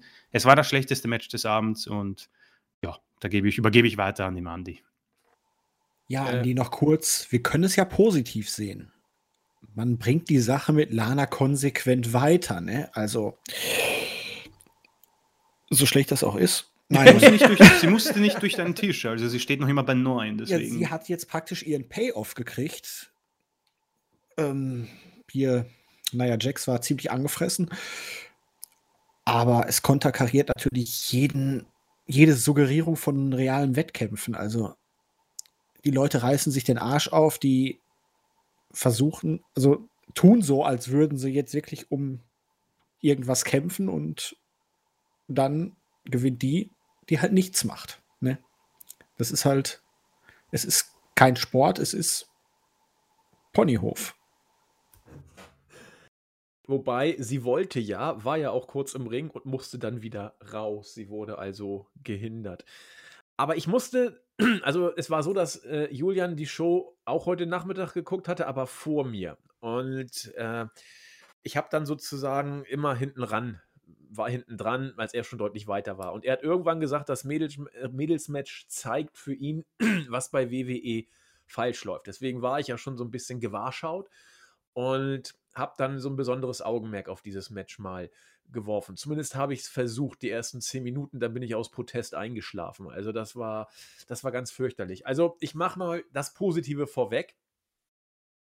Wenn Nia Jax irgendetwas kann, dann sind es Facial Expressions, finde ich. Also man, man sieht schon, dass sie da modelmäßig unterwegs war, ja auch Aufträge hatte ähm, und da auch eine relativ bekannte Nummer war. Was sie was sie da mit ihrer Mimik und so hinkriegt, das ist schon, das ist schon gut. Sie weiß genau, wann sie wie gucken muss und diese Gesichtsausdrücke, die äh, inszeniert sie wirklich klasse. Und das war's. Mehr Gutes habe ich zu diesem Match nicht zu sagen. Ich fand das Match fürchterlich, von, von Anfang bis Ende. Und das sage ich, wie gesagt, jemand, als jemand, der Frauenwrestling wirklich gerne, gerne mag und auch äh, schätzt. Als ich gesehen habe oder gelesen habe, dass Lana einen Push bekommen soll, war das Match für mich erledigt, weil es würde bedeuten, dass Lana entweder über äh, große äh, Teile das Spotlight bekommen würde oder dass sie über irgendeinen Abfuck das Match gewinnen würde. Und so ist es dann ja nun auch gekommen, die zweite Variante. Wenn ich mir die Teilnehmer dieses Matches angucke, da, da war für mich von Anfang an klar, dass hier nicht viel passieren kann. Du hast Shayna Baszler, wie Chris sagte, jemand, der übers Gimmick kommt. Du hast Nia Jax, wo du froh sein musst, wenn sie mal keinen verletzt. Du hast Peyton Royce, die äh, ein bisschen äh, underrated rausgegangen ist bis jetzt, aber auch keine wirklich große Workerin ist. Lacey Evans, hat sich auch ein Stück verbessert, da steckt aber auch nichts hinter. Und Lana sehe ich beim besten Willen nicht, was da wrestlerisch passieren soll. Bianca Belair hat Talent, Ruby Riot genau das gleiche. Liv Morgan ist hübsch.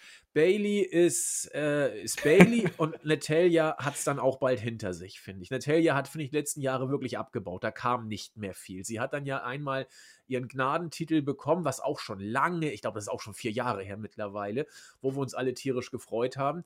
Aber seitdem ging es dann auch abwärts. Also, das sind jetzt, wenn man sich das, die Konstellation so anguckt, das sind Mädels, wo du weißt, okay, das ist jetzt nicht so das Gelbe vom Ei. Und genauso war es auch. Wenn man jetzt mal die Matchgeschichte, die ja erbärmlich schlecht war, außen vor lässt, dann habe ich da Luftlöcher, Botches, Abstimmungsprobleme gesehen. Also das, ohne Ende. Bei einem äh, Irish Whip musste Nettie noch in, den, äh, in die Mitte des Rings robben. Gut, das passiert immer wieder mal, damit man da äh, richtig sich platziert. Aber gute Güte, habe ich da Luftlöcher, üble Botches gesehen und das ist mir lange nicht mehr so, so krass deutlich aufgefallen wie bei diesem Match. Da passierte oder da passte ja wirklich kaum was. Und ich muss dann auch wieder die üblichen Verdächtigen nennen. Äh, Nia Jax war dabei, Lacey Evans war dabei. Äh, wen haben wir noch? Wir hatten äh, eine Liv schöne Morgan. Szene mit Liv Morgan und Nia Jax. Ja, ganz fürchterlich. Wo oh. Nia Jax sie, glaube ich, schubsen wollte und Liv Morgan ist schon freiwillig aus dem Ring gelaufen und durchs Seil gefallen nach draußen, weil sie, glaube ich, Angst hatte, dass irgendwas passieren könnte. Ja, das war, das war ganz fürchterlich, fand ich das. Also, wie gesagt, äh, die, die Matchgeschichte, hat, da habt ihr ja schon alles zugesagt, muss ich nichts ergänzen. Äh, das, das, das ist eben WWE. Rumgezicke und so weiter.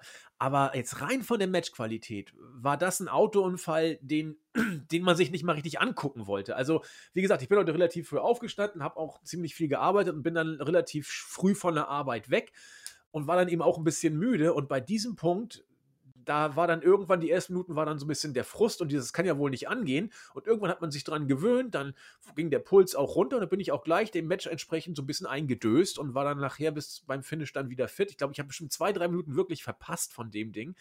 Und äh, ich habe, glaube ich, auch, ich habe irgendwie das Netty rausgegangen, das habe ich nicht mitbekommen. Das war so der, der Pinfall, der mir irgendwie äh, entgangen ist. Und Peyton und Lacey Evans habe ich auch. Doch, die habe ich wieder mitbekommen. Ich habe nur Nettie ver verpasst, sehe ich gerade. Nettie war die einzige, die ich verpasst habe. Und ja, das war nicht gut. Ganz, ganz schlimmes Match, fand ich. Ganz fürchterlich. Aber diese Abstimmungsprobleme, die du erwähnt hast, ich muss sagen, das habe ich lange nicht mehr gesehen im Main Roster der WWE. Also ich glaube, das letzte Mal beim Rumble-Match der Damen vielleicht, dass es so evident zu sehen war. Genau, Eben, also das ist ja nun nicht der Standard, deswegen hebe ich es ja so hervor. Also genau. äh, es ist ja nicht so, dass die Mädels hier schlecht worken würden. Im Gegenteil, es ist ja doch deutlich besser. Und deswegen fällt es bei so einem Match dann eben wieder radikal auf, weil das eben so Phasen sind, von denen man denkt, dass die schon längst überwunden sind. Aber wenn da, du die Mädels reinstellst, darfst du dich aber auch nicht wundern. Ja, du musst es ja auch bedenken, es ist jetzt kein Singles-Match oder ein Tag-Team-Match, wo du wenige Workerinnen hast, die sich darauf einstellen, die das Ganze einstudieren, die vielleicht dann einen groben Plan vorher haben und während des Matches nur ein paar Spots callen.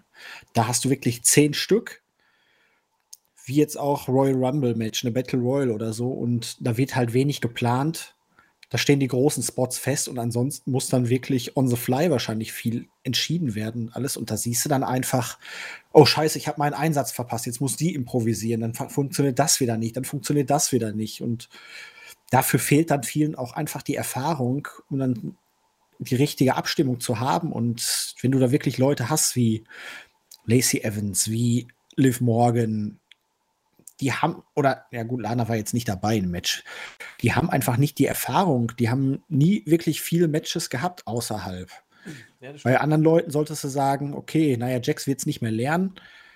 Peyton Roy sollte es aus ihrer Indie-Zeit haben. Basler insgesamt hat eigentlich ein ganz gutes Timing. Ruby Riot sollte es auch noch können und Telly hat die Erfahrung, aber in der Kombination, das sind dann einfach zu viele Leute auf zu engem Raum und keiner weiß genau, was er machen muss ich glaube, es funktioniert wirklich bei den meisten Damen bei WWE nur, entweder sie haben diesen Background, dass sie es schon vor WWE alles kannten, oder halt sie müssen es wirklich kontinuierlich, regelmäßig einstudieren.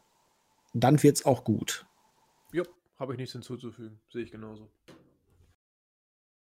Gut, dann TLCs nächsten Monat. Yay.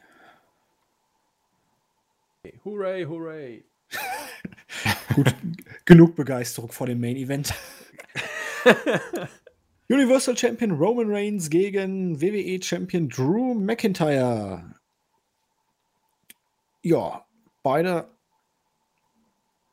sind relativ langsame, klobige Draufhauer, würde ich mal so sagen. Dementsprechend so fing das Match dann auch an.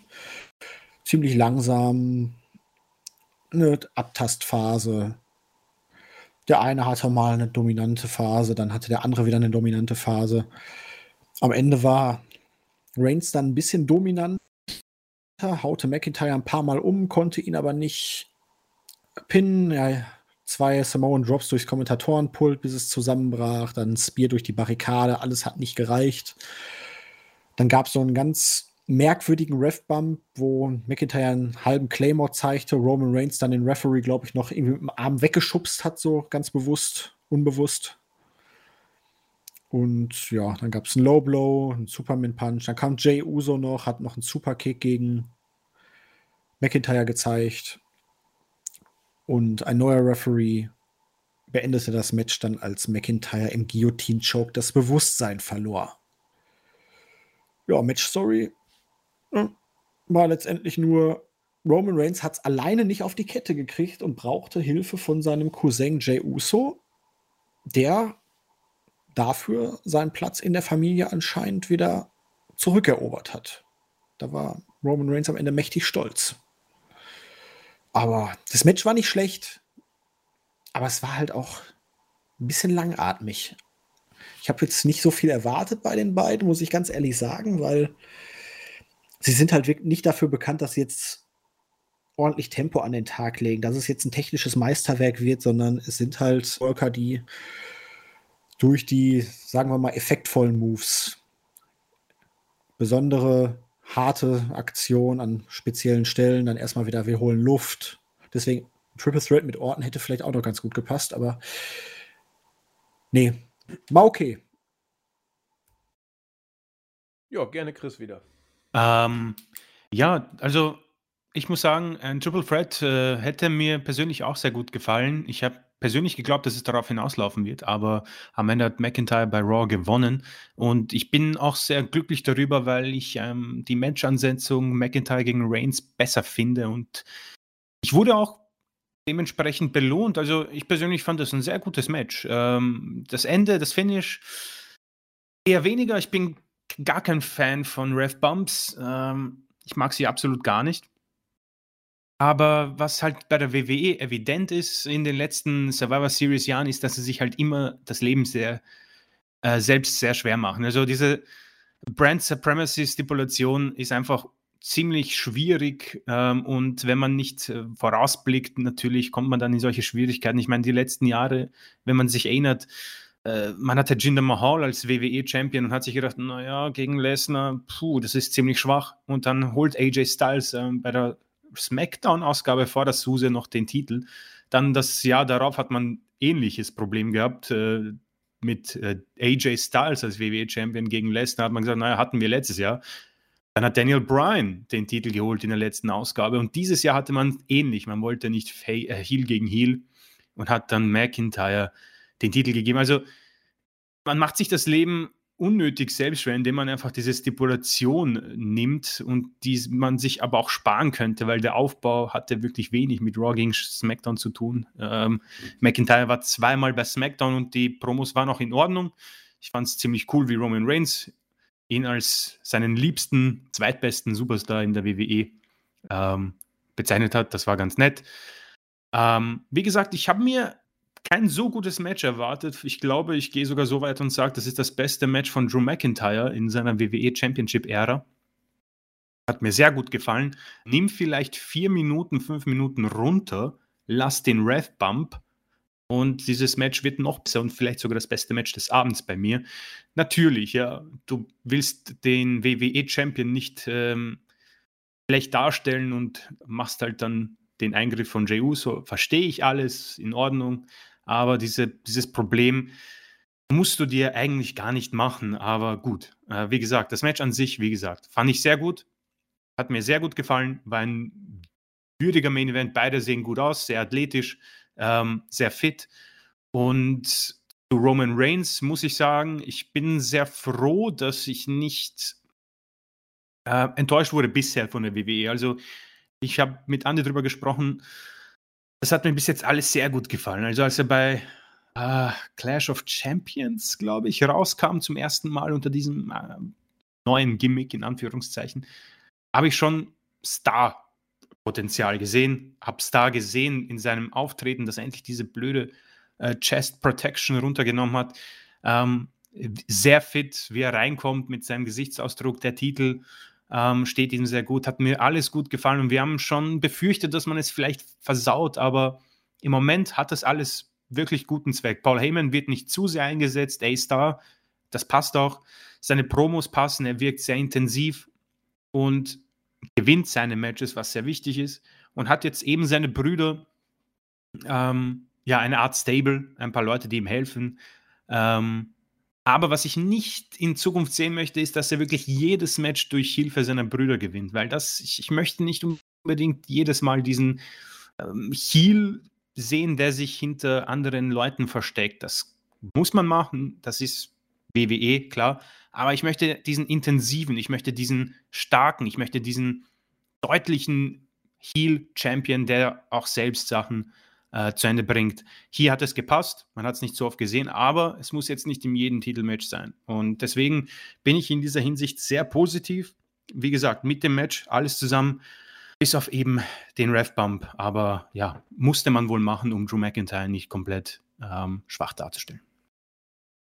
Jo, da ergänzend habe ich auch wieder nicht so viel Neues zu beizutragen.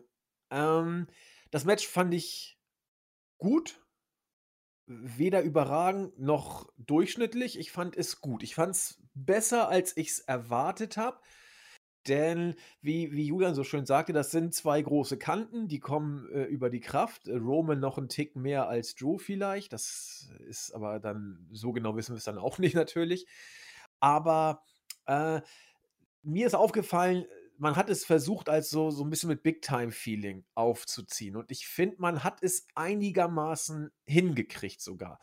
Drew hat durch die Tatsache, dass er den Titel jetzt wieder zurückgewonnen hat, äh, finde ich, äh, und auch wie er mit Reigns im Vorfeld so umgegangen ist bei SmackDown, dann heute auch mit dem Stare-Down und so, das war, das war okay. Es hat für mich in Ansätzen funktioniert, wenngleich ich über Drew das Gleiche denke, was ich seit seinem Titelgewinn denke. Da wird sich auch nichts äh, ändern. Aber man, man ist bemüht, also sowohl er als auch WWE, und ich finde, man macht es im Rahmen dessen, was geht, gut.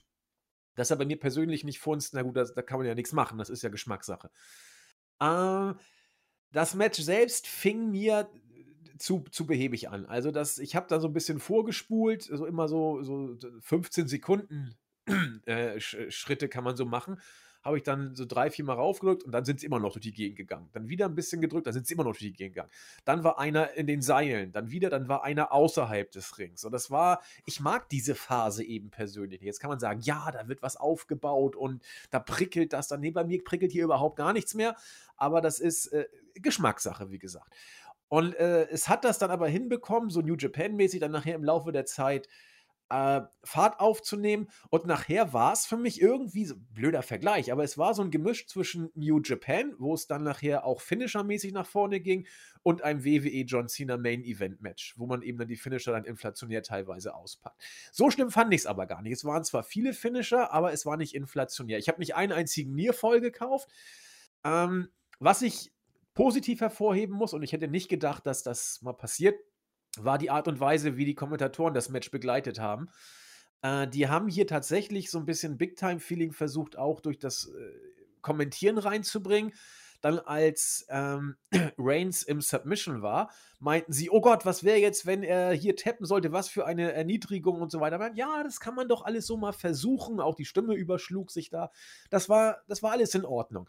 Äh, gegen Ende haben beide sehr viel investiert, sehr viel geworkt und dann wurde es auch, wie gesagt, das Match, das sich beide verdient haben. Es war also kein gutes Match, das locker flockig für mich leichter herkam und von Anfang an gut war. Es war ein hart erarbeitetes gutes Match. Und dafür sind ja auch beide, finde ich, bekannt. Also Drew ist bekannt, dass er sich den Arsch abarbeitet und Reigns, seien wir ehrlich, eigentlich auch. Im Ring geht der Typ schon äh, dahin, wo es weh tut. Und der ist ja nur auch keine 1,80 bei 70 Kilo. Das ist ja schon eine Kante. Also der investiert auch.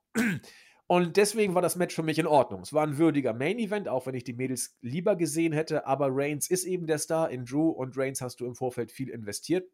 Und deswegen fand ich dieses Mal auch den Ref-Bump als Finish vollkommen in Ordnung. Denn du hast eben jetzt zwei Champions gehabt.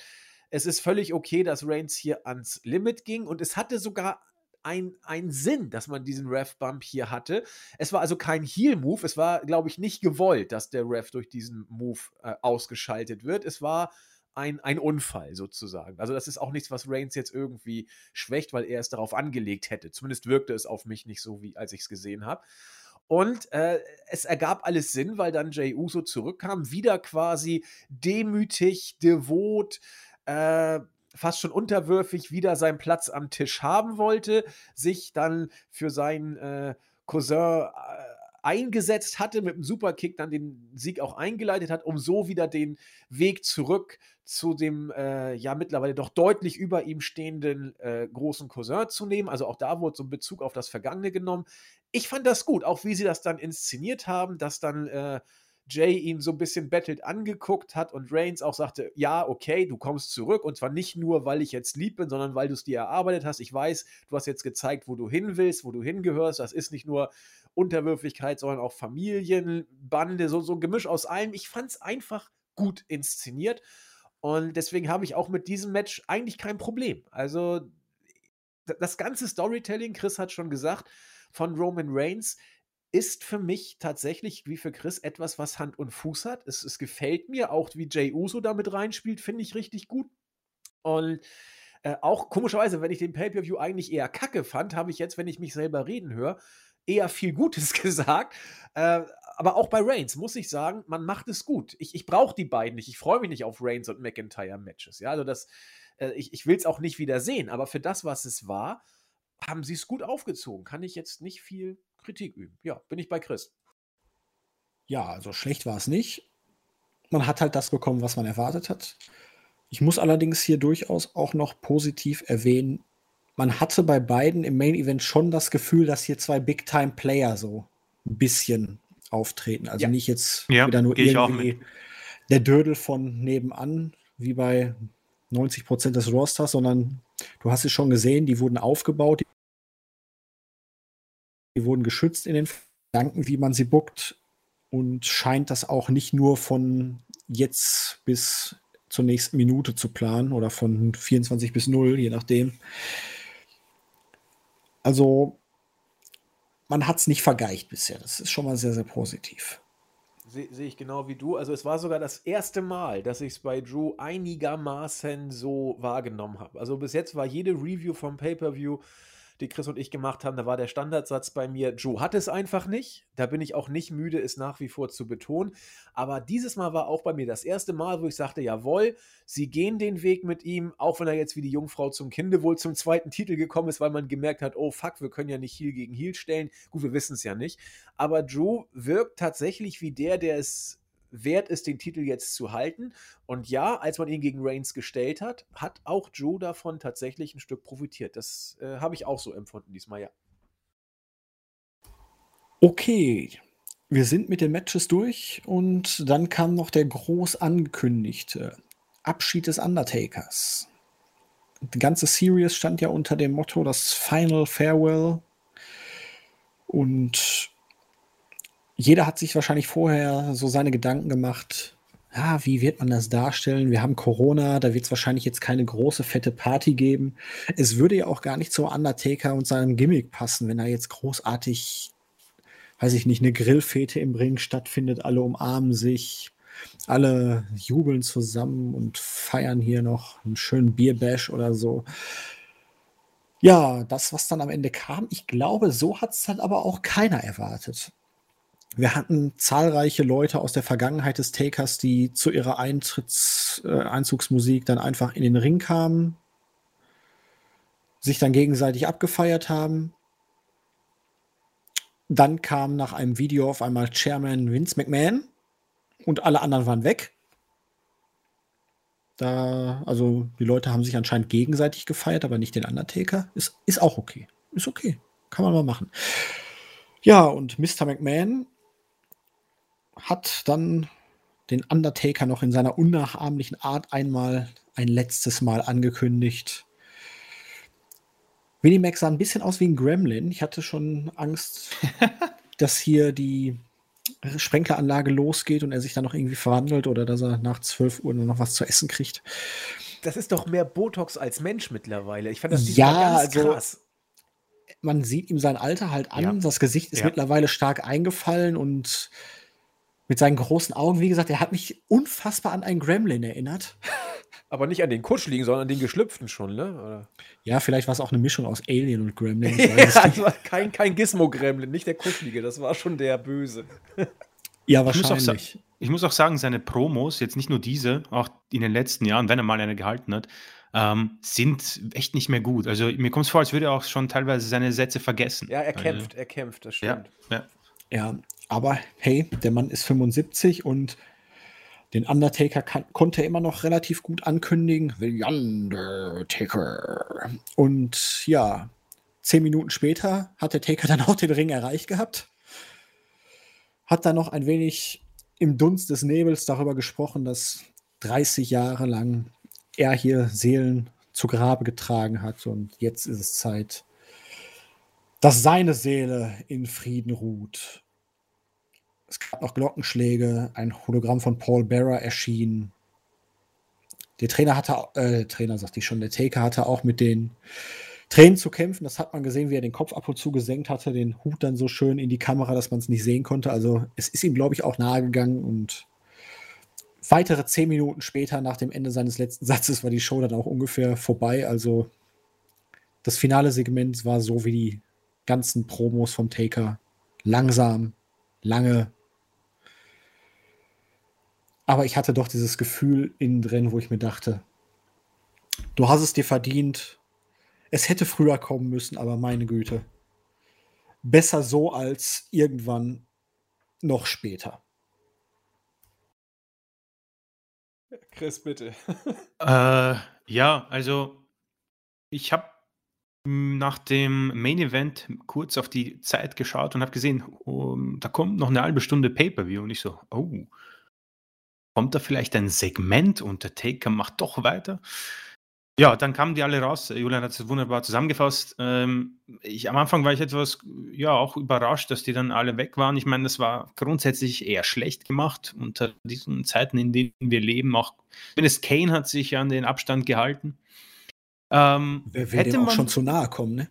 Ja, das stimmt, allerdings, ja. Ähm, hätte man das Musikvideo mit Metallica, die Undertaker Promo und äh, den Abschied mit Paul Bearer alleine gehalten, wäre ich zufriedener gewesen als mit diesem ganzen halbe Stunde Kram. Weil er, ich glaube, viele haben sich wahrscheinlich viel mehr so erwartet, ja, er kommt vielleicht rein und wird ein paar Schmähs machen und äh, Payfape brechen. Ähm, ich habe es mir so erwartet, ohne den ersten 20 Minuten mit den ganzen Legenden. War ganz nett, vielleicht ein paar zu sehen, aber ich habe es jetzt nicht gebraucht. Grundsätzlich war es etwas komisch, einfach das Szenario rund um den Taker. Ich persönlich hatte meinen Abschied vom Taker bei WrestleMania 33. Das war für mich der perfekte Abschied. Also ich meine, er hat gegen Roman Reigns verloren und in dem Match gab es Unstimmigkeiten, klar, okay, aber als er seine Robe abgelegt hat und zusammengefalten hat und den Ring dann verlassen hat mit Feuerwerk, mit Zuschauern und dann quasi mit der Rampe äh, runtergegangen ist mit der geballten Faust, das war für mich eigentlich perfekt. Das war ideal, weil alle haben sich darauf eingestellt, Thank you Taker Chance, die nicht vom Computer eingespielt wurden und man hat quasi diese Robe, man hat das Stadion alles abgebaut und das war das Letzte, was man äh, aufgeräumt hat. Das war für mich ideal. Das war perfekt, auch wenn das Match, wie es, man es in dieser Dokumentation noch vom Taker gehört hat, er nicht zufrieden war. Ähm, das hier ohne Fans und diese ganze Sache mit den ähm, Legenden, die dann auf einmal weg sind und es war für den Undertaker, welches für mich persönlich wahrscheinlich so gimmick-technisch die beste Kreation der WWE ist, ja. Und ich gönne ihm das. Und es ist zu spät. Aber es ist ein bisschen ein Wehmutstropfen, meiner Meinung nach, dass man es äh, hier unter Corona machen musste. Mein Gott, soll so sein bei der Survivor Series. Wie gesagt, ich hätte es bei WrestleMania 33 sein gelassen. Ähm, interessanterweise, als ich 2004 angefangen habe, hat mich ein Freund draufgebracht und wir haben, glaube ich, den SummerSlam damals geschaut und der Undertaker hat, glaube ich, JBL besiegt. WWE Championship.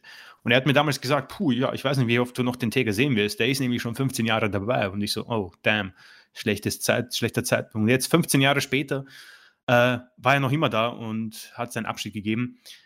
War schon etwas, ja, ein bisschen Gänsehaut natürlich. Die Entrance ist, ist natürlich ein Mann, der K-Fape wahrscheinlich noch getragen hat bis 2020. Mit dem Taker wird es dann wahrscheinlich jetzt endgültig sterben. Ähm, Respekt an ihn auf jeden Fall, auch wenn ich ja mit gewissen Dingen nicht so einverstanden bin, aber das soll jetzt nicht das Thema sein. Der Mann hat viel liegen lassen für Vince McMahon. Ähm, ich glaube, dass niemand so sehr für diese Company sein Leben, seinen Körper gegeben hat wie dieser Mann. Ähm, ich werde ihn irgendwo vermissen, aber nicht die Matches der letzten Jahre. Also wie gesagt, für mich ist es mit WrestleMania 25 quasi gepiekt gegen HBK. Das Match werde ich nie vergessen. Äh, werde ihn auch deswegen auch gut in Erinnerung behalten. Das Boneyard-Match war dementsprechend auch ein guter Abschied mit dem American Badass. Deswegen, ähm, ja, er soll sich das gönnen und auch wirklich sein lassen. Also nicht, wenn Vince McMahon jetzt dann im Mai anruft und sagt, ja, du pass auf, ähm, wie schaut's aus? Kurt Angle möchte zurück. Ähm, bringen wir das nochmal. Deswegen hoffentlich ähm, war es das und ja, hat er sich verdient. Das Segment an sich ja, geht so. Vielleicht die letzten zehn Minuten einfach lassen und den Kram davor weglassen und dann ist es definitiv in Ordnung, meiner Meinung nach. Ja, mir gab das leider, muss ich sagen, gar nichts. Und ich bin einer von denen, die mit dem Undertaker groß geworden sind. Ich habe damals ja, meine allererste Show war die Survivor Series 91, wo ich mal als ganz kleiner Butcher reingeguckt habe. Und da hat, habe ich aber auch schon 10.000 Mal gesagt, hat der Undertaker ja gegen Hulk Hogan gewonnen, als er ihn da auf dem Steelchair getombstoned hat. Das waren alles schlimme Segmente, die haben mich menschlich verstört. Und äh, natürlich habe ich immer auch dann in, in, den Jahren danach geguckt, was, wer ist noch da und der, er war immer da. Er war zwar nicht äh, immer aktiv, er hat seine Pausen gehabt, dann zuletzt immer häufiger, aber er hat immer noch seine Matches gehabt und gerade wenn du als Außenstehender guckst, war er eigentlich immer eine Konstante. Hier in Deutschland kennen die Leute kennen viele entweder Bret Hart, Hulk Hogan oder den Undertaker. Das sind so Leute, die kennen hier ähm, Menschen zwischen ja, 35 und 45, die, die, oder noch älter, die können diese Namen, äh, ich will nicht sagen auswendig, aber da sagt jeder, ja, habe ich mal gesehen und so weiter. Und ja, der war eben immer da. Und trotzdem, auch wenn er einer meiner äh, Kleinkind-Lieblinge war und so weiter, jetzt, wo, es wo er gegangen ist, ich, ich, konnte jedes, jede Sekunde dieses Segments vorhersagen. Ich habe, wie sich's gehört, sogar heute bei seinem Entrance vorgespult, weil ich es nicht mehr sehen konnte. Ähm, das wird ihm natürlich jetzt auch nicht gerecht. mein eher zurückhaltendes Fazit jetzt. Aber äh, es, es gab mir, wie gesagt, nichts. Auch, dass die Legenden im Vorfeld da auftreten. Klar, kann man sagen, hier wird Respekt jetzt gezollt und sie lassen sich da alle nochmal sehen. Ja gut, dafür waren sie alle nochmal on air und werden auch noch ein paar Groschen dafür gekriegt haben. Das wird nicht bei Spesen geblieben sein. Aber man weiß es eben auch nicht. Zumindest waren sie da und das ist dann ja auch vielleicht gut, vielleicht nicht. Ich denke mal, er wird sie auch alle handverlesen eingeladen haben, könnte ich mir vorstellen, dass er sie alle dabei haben wollte beim letzten Auftritt. Ähm, dass es sich Vince nicht nehmen lässt, ihn persönlich anzukündigen mit seinen 175 Jahren, ist ja auch irgendwo eine Ehre. Aber es war mir alles so 0815 WWE-Sprech gleichgeschaltet. Da, das war alles so. Bäh. Und trotzdem war es 100 Pro genau so, wie der Undertaker es haben wollte. Da bin ich mir sicher. Denn wenn irgendjemand freie Hand noch hat oder so gut wie freie Hand, dann ist es tatsächlich der Taker, der mit Vince ja nur 30 Jahre lang fast durch dick und dünn gegangen ist und die sich relativ selten in die Haare äh, gekommen sind. Also der Taker hat damals ja auch gesagt, wenn man die Legende glauben darf, beim Montreal Screwjob, dass er zu Vince meinte, so, du gehst da jetzt hin, du musst da jetzt noch was sagen und so weiter. Also er hatte da wohl schon so einen gewissen Draht zu ihm, aber war, war immer authentisch und konnte mehr oder weniger sein Ding durchziehen, war auch trotzdem immer loyal. Wie gesagt, das Ganze gab mir nichts. Wem das Ganze was gab, und da bin ich mir ganz sicher, war dem Taker selber. Denn wenn man sich diese Dokus mal anguckt, die da jetzt gerade vor ein paar Monaten rausgekommen sind, ähm, diese fünfteilige Serie, glaube ich, wo der Undertaker zum ersten Mal ja Kameras zugelassen hat und das alles hat aufzeichnen lassen. Und ich glaube, es ging los im Vorfeld, äh, Christian, äh, korrigiere mich, zu diesem besagten Match bei WrestleMania 33, wo er gegen Reigns angetreten ist. Im Vorfeld da hat er, genau. dazu hat er zum ersten Mal die Kameras dann zugelassen. Und die Doku, die ist ja auch, ist ja sehenswert, will ich gar nicht äh, runterreden. Äh, das, das habe ich, ich habe mir auch alle Folgen angeguckt und das war auch ganz nett. Aber auch die, muss man ganz ehrlich sagen, die war schon sehr gleichgeschaltet. Da hat Vince seinen Finger auf jeder Szene gehabt und das ist natürlich alles sehr Undertaker-mäßig, aber auch sehr WWE-mäßig. Aber gut, die beiden Sachen kannst du ja eh schwer trennen, denn der Undertaker war eben über lange Zeit ein treuer Soldat für Vince und hat, wie Jens, äh, wie Chris sagte, viel liegen lassen, in Anführungszeichen. Äh, aber man hat durch diese Doku, wie immer man dazu stehen mag, eins gesehen, dass es diesem Mann unglaublich schwer fiel, loszulassen und, und zu gehen. Das war ein Vollblut-Worker von Anfang bis Ende, der der hat das gelebt. Das war auch jemand, wie, wie Chris sagt, der Cave-Hape hochgehalten hat. Das war noch so einer aus der Ära Bret Hart, wo, dem, dem das ja auch extrem viel bedeutet hat, dieses Cave-Hape. Guckt euch eben nochmal dieses Wrestling with Shadows an. Gibt es nicht mehr für umsonst bei Prime, müsst ihr bestellen. Aber äh, das lohnt das, sich. Da, da, da, sieht man, wie die getickt haben früher. Was das, und er war einer der letzten Überbleibsel noch. Ich glaube, wenn der Taker jetzt geht, aktiv, ist da nichts mehr. Da, dann war es das jetzt wirklich aus dieser Ära. Und äh, ich bin mir auch sicher, dass er das wollte. Er hat ja gesagt in dieser letzten äh, Folge seiner Doku, er ist jetzt cool damit. Er hat nach dem Match mit äh, Styles bei Mania für sich jetzt diesen Abschluss gefunden. Äh, er, war sich auch gar nicht sicher, ob er nochmal antreten sollte, aber er wollte so nicht gehen und wollte mal gucken, ob er es nochmal in sich hat. Mit einem äh, guten Worker, hat dann auch mit sich gekämpft, den nochmal in Form zu bringen, hat es dann hingekriegt und hat dann äh, leider, weil Corona äh, einen Strich durch die Rechnung gemacht hat, dieses Match nicht mehr als Match aufziehen können, sondern eben als dieses äh, Gimmick, cineastische Match wo viele gesagt haben, ja Gott sei Dank, das wäre wohl im Ring nichts geworden. Ich gehöre zu denen, die das cineastische Match nicht so toll fanden. Habe ich damals gesagt, sage ich heute.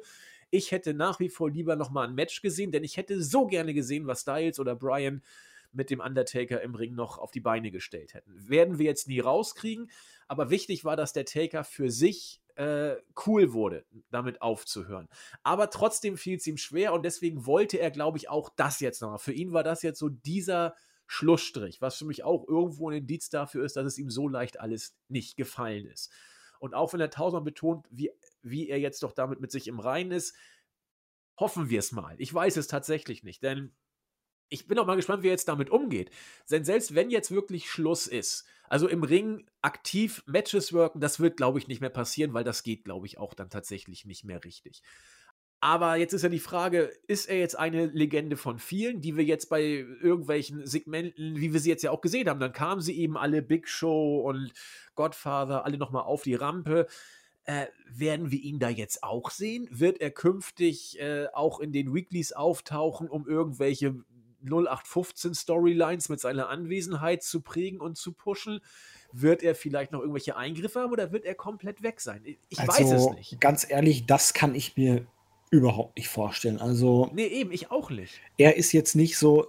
Bei Kane, da passt es mittlerweile. Das sind alles so Leute, so, so Running Gags. Die kannst du immer mal wieder bringen. Die haben sich totgelaufen. Die sind aber auch jetzt von der ganzen Historie, von der ganzen Erscheinung einfach nicht so. Big. Ne, die eher genau nicht so big. Die haben nicht diese Aura und wenn du jetzt beispielsweise, ich nehme einfach Kane als Vergleich, weil er halt vom Gimmick her noch einigermaßen nah dran ist. Das ist einfach, der hat sich im Laufe der Jahre einfach so dazu entwickelt. Dem fehlte irgendwann diese Glaubhaftigkeit. Der hat sich mit den Comedy-Segmenten befasst. Das war gut. Auch die, die Sache mit Brian beispielsweise, Team Hell No. Der konnte das wirklich gut verkörpern, aber der Undertaker, der hat diese Mystik und so alles noch da drin. Das, das kannst du nicht in irgendwelchen Segmenten. Das passt einfach nicht. Ja. Du hättest jetzt vielleicht so. zum Abschluss nochmal Sting zurückholen können, um dann jetzt zum Abschied des Undertakers vielleicht eine, diese eine Begegnung mit Sting nochmal irgendwie so Taker im Ring, Sting auf der Bühne oder irgendwie so, aber das hätte natürlich wieder zur Spekulation, ich weiß nicht, was gefühlt, äh, geführt, aber ich glaube, das ist schon so, wie du das sagtest, Andy. Der Taker ist mit sich jetzt mittlerweile einigermaßen im Reinen. Ich glaube, so ganz klar hat er sich das noch nicht gemacht, aber Glaube ich auch nicht. Nicht. dadurch, Ja. dass er jetzt in den letzten Jahren wirklich viel zu Hause war und viel Abstand hatte, ist er damit jetzt wahrscheinlich ein bisschen besser klargekommen, aber das lief jetzt so, wie er es wollte. Er hat sich die Leute eingeladen, die er kriegen konnte, die er wollte und er hatte den Abschied jetzt halt wirklich in Gimmick. Zwar angekündigt von Vince und hier und da, aber sagen, der Undertaker Rest in Peace, hat er deutlich gesagt. Dementsprechend kann ich mir vorstellen, dass WWE jetzt noch mal irgendwie weitere Dokus oder irgendwie sowas macht. Aber dann ist es mehr Mark Calloway und weniger The Undertaker, weil ich glaube, der Undertaker, der ist heute gestorben. Ich hoffe. Also ich, ich bin mir nämlich nicht sicher. Also ich bin mir, ich muss, wo du es gerade gesagt hattest, nochmal eine Doku. Ich, ich konnte mich nicht freimachen, als dann der Undertaker da in dem Ring kniete und das äh, Hologramm von Paul Bearer auftrat. Ich, ich, ich, bitte, ist nicht böse gemeint und, und hasst mich oder was auch immer. Ich habe in dem Moment Michelle McCool backstage gesehen, wie sie geheult hat und eine Kamera voll drauf gehalten. Das ging mir so auf die Eier. Tut mir leid, dieses, dieses äh, Ausschlachten dieser Geschichte und, und Weinen auf Knopfdruck. Und äh, natürlich war das echt bei, bei, bei, beim Undertaker. Da, da, das fällt dem sau schwer loszulassen. Es wird auch Michelle McCool natürlich auch alles nicht. Sie hat den ganzen Scheiß ja miterlebt die letzten Jahre und wie krank und er war und was er alles äh, für Tribut zollen musste und so weiter und so fort. Aber es, es war mir einfach alles so zu sehr inszeniert und auch schon zu oft gesehen. Und vielleicht verstehen mich einige. Ich will auch gar nicht das jetzt niedermachen oder schlecht reden und den Undertaker irgendwie jetzt relativieren oder so, aber äh, er hat zu oft gesagt, das war's. Und äh, Ja, ich, ich glaube ja. auch, das war's jetzt wirklich wohl, aber äh, auch wie Zack meine ich, du kannst den eigentlich nicht in Gimmick so zurückbringen in die Weeklies, aber er hat zu oft gesagt, nee, und man hat zu oft gesagt, nee, das, das passt nicht zum Taker. Und dann kam es dann irgendwie doch. Äh, Der Taker war in Saudi-Arabien, hat sich verkauft. Was soll der Scheiß? Also, ähm, klar, in Gimmick und so ist ja auch richtig, aber ah, ich, ich, ich, ich, er, ist, er hängt so am Biss, dass ich ihm wirklich viel zutraue. Das, das wollte ich damit sagen. Genau wie Zack glaube ich eher nicht. Aber ich weiß nicht. Entschuldigung, Chris, du wolltest noch was sagen. Ich habe dich da irgendwie. Nee, ich stimme, ich stimme euch beiden absolut zu, aber ich persönlich glaube, ich glaube, seit Shawn Michaels bin ich sicher, dass jeder irgendwann nochmal zurückkommt.